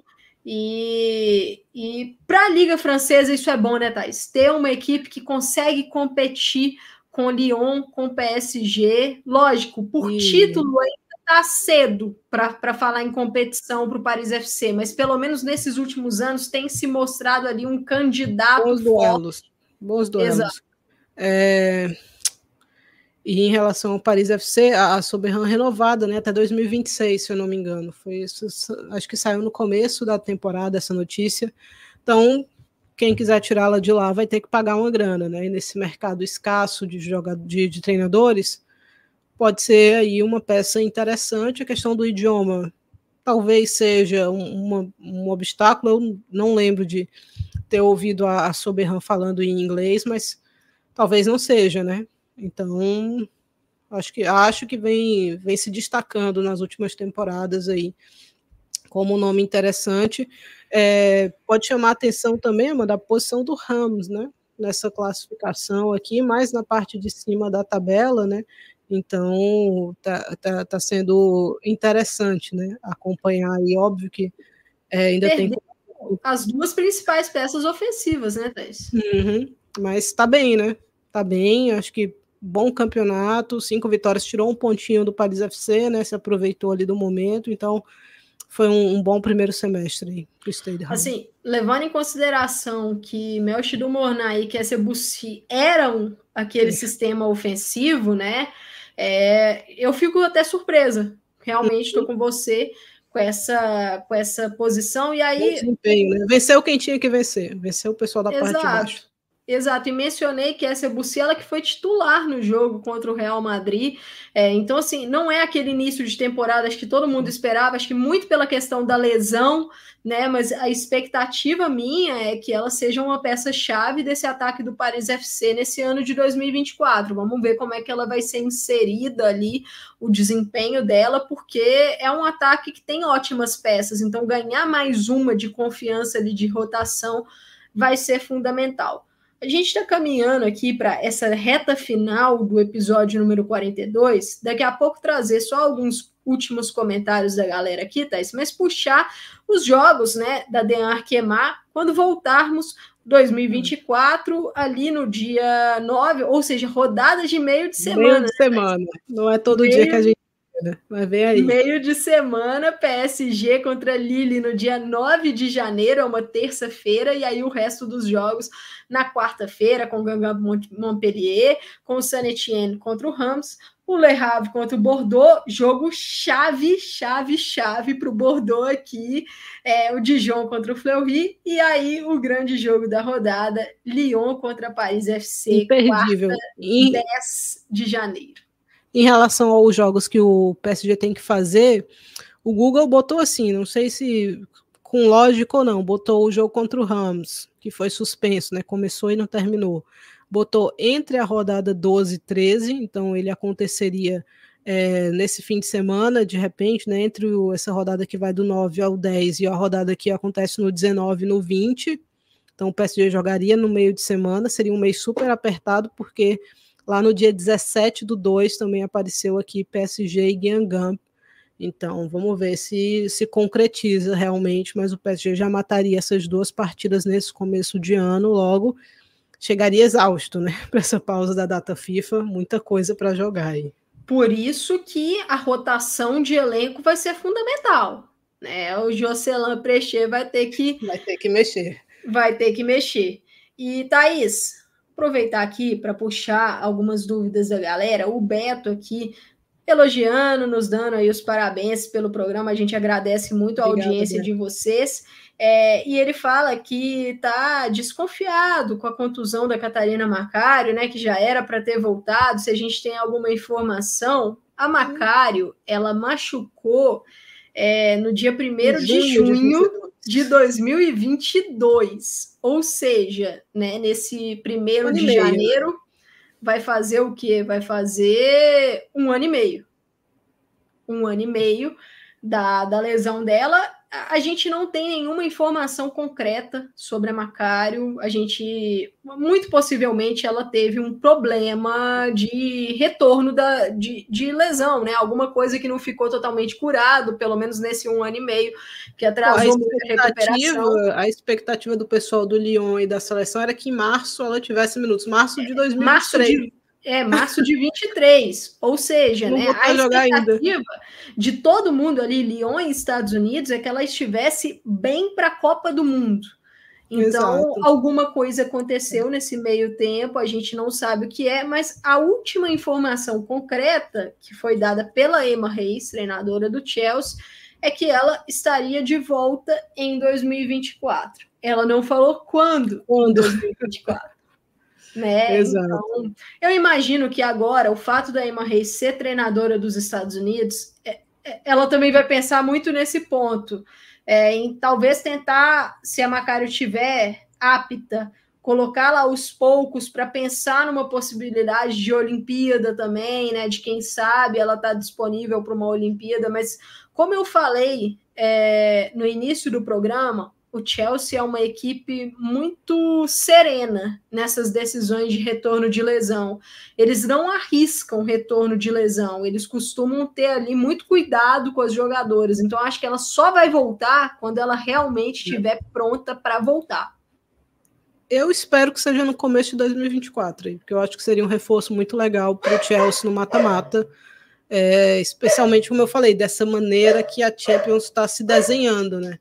Que a gente pode ter quartas acessíveis né, para as equipes que passarem na primeira colocação. Então, de repente, se o Chelsea confirmar mesmo e avançar das quartas, poder contar com ela de repente numa semi seria um diferencial muito positivo. Mas vamos ver, vamos ver como é que a coisa se desenrola. Acho que a gente falou bem fechar, aqui, né, Amanda? Falamos bem, mas só para fechar, o Vitor Hugo pergunta se a Frauen Bundesliga tem pretensão de aumentar o número de times igual à Inglaterra. Eu confesso que não sei, mas minha aposta é que não. Minha aposta é que eu acho Hoje que... eu acho que não. Assim, vamos ver de repente as, uh, o Borussia Dortmund está vindo com um projeto super de longo prazo, assim, né? Começou do de baixo, do de baixo então, se tivesse, eu não sei, não tenho a menor ideia, mas se tivesse que apostar, seria algo assim para cinco anos, né? Uhum. Ter 14 equipes, algo assim. Assim, eu acho que um fator positivo é essa questão do aumento da média de público, acho que a questão dos direitos televisivos, eles estão indo ali do pé, pé ante pé, é. né? Passo a passo. Está caminhando então, bem. A, a, Euro foi um impacto super importante para a Frauen Bundesliga. É óbvio que a Copa poderia ter sido, acabou não sendo, mas eu acho que conseguiu engajar o pessoal realmente, né? E manter esse torcedor. Agora é ver como é que vão ser os próximos anos. Exatamente. Bom, pessoal, a gente está chegando ao fim do nosso último episódio no ano de 2023. O episódio que acabou sendo super longo, né? Também fazendo aí um balanço das principais equipes. Eu estou sentada numa banqueta. Eu, eu falei assim, Thaís, vamos tentar não fazer um episódio tão longo para seu conforto aí, mas não teve jeito, acabou não, sendo o mais longo nosso. Mas é, aqui, em meu nome, em nome da Thaís, eu agradeço bastante a audiência de todos vocês que nos acompanharam nessas gravações ao vivo no YouTube, né? Esse formato diferente que a gente está trazendo para essa segunda temporada de Estação PFF.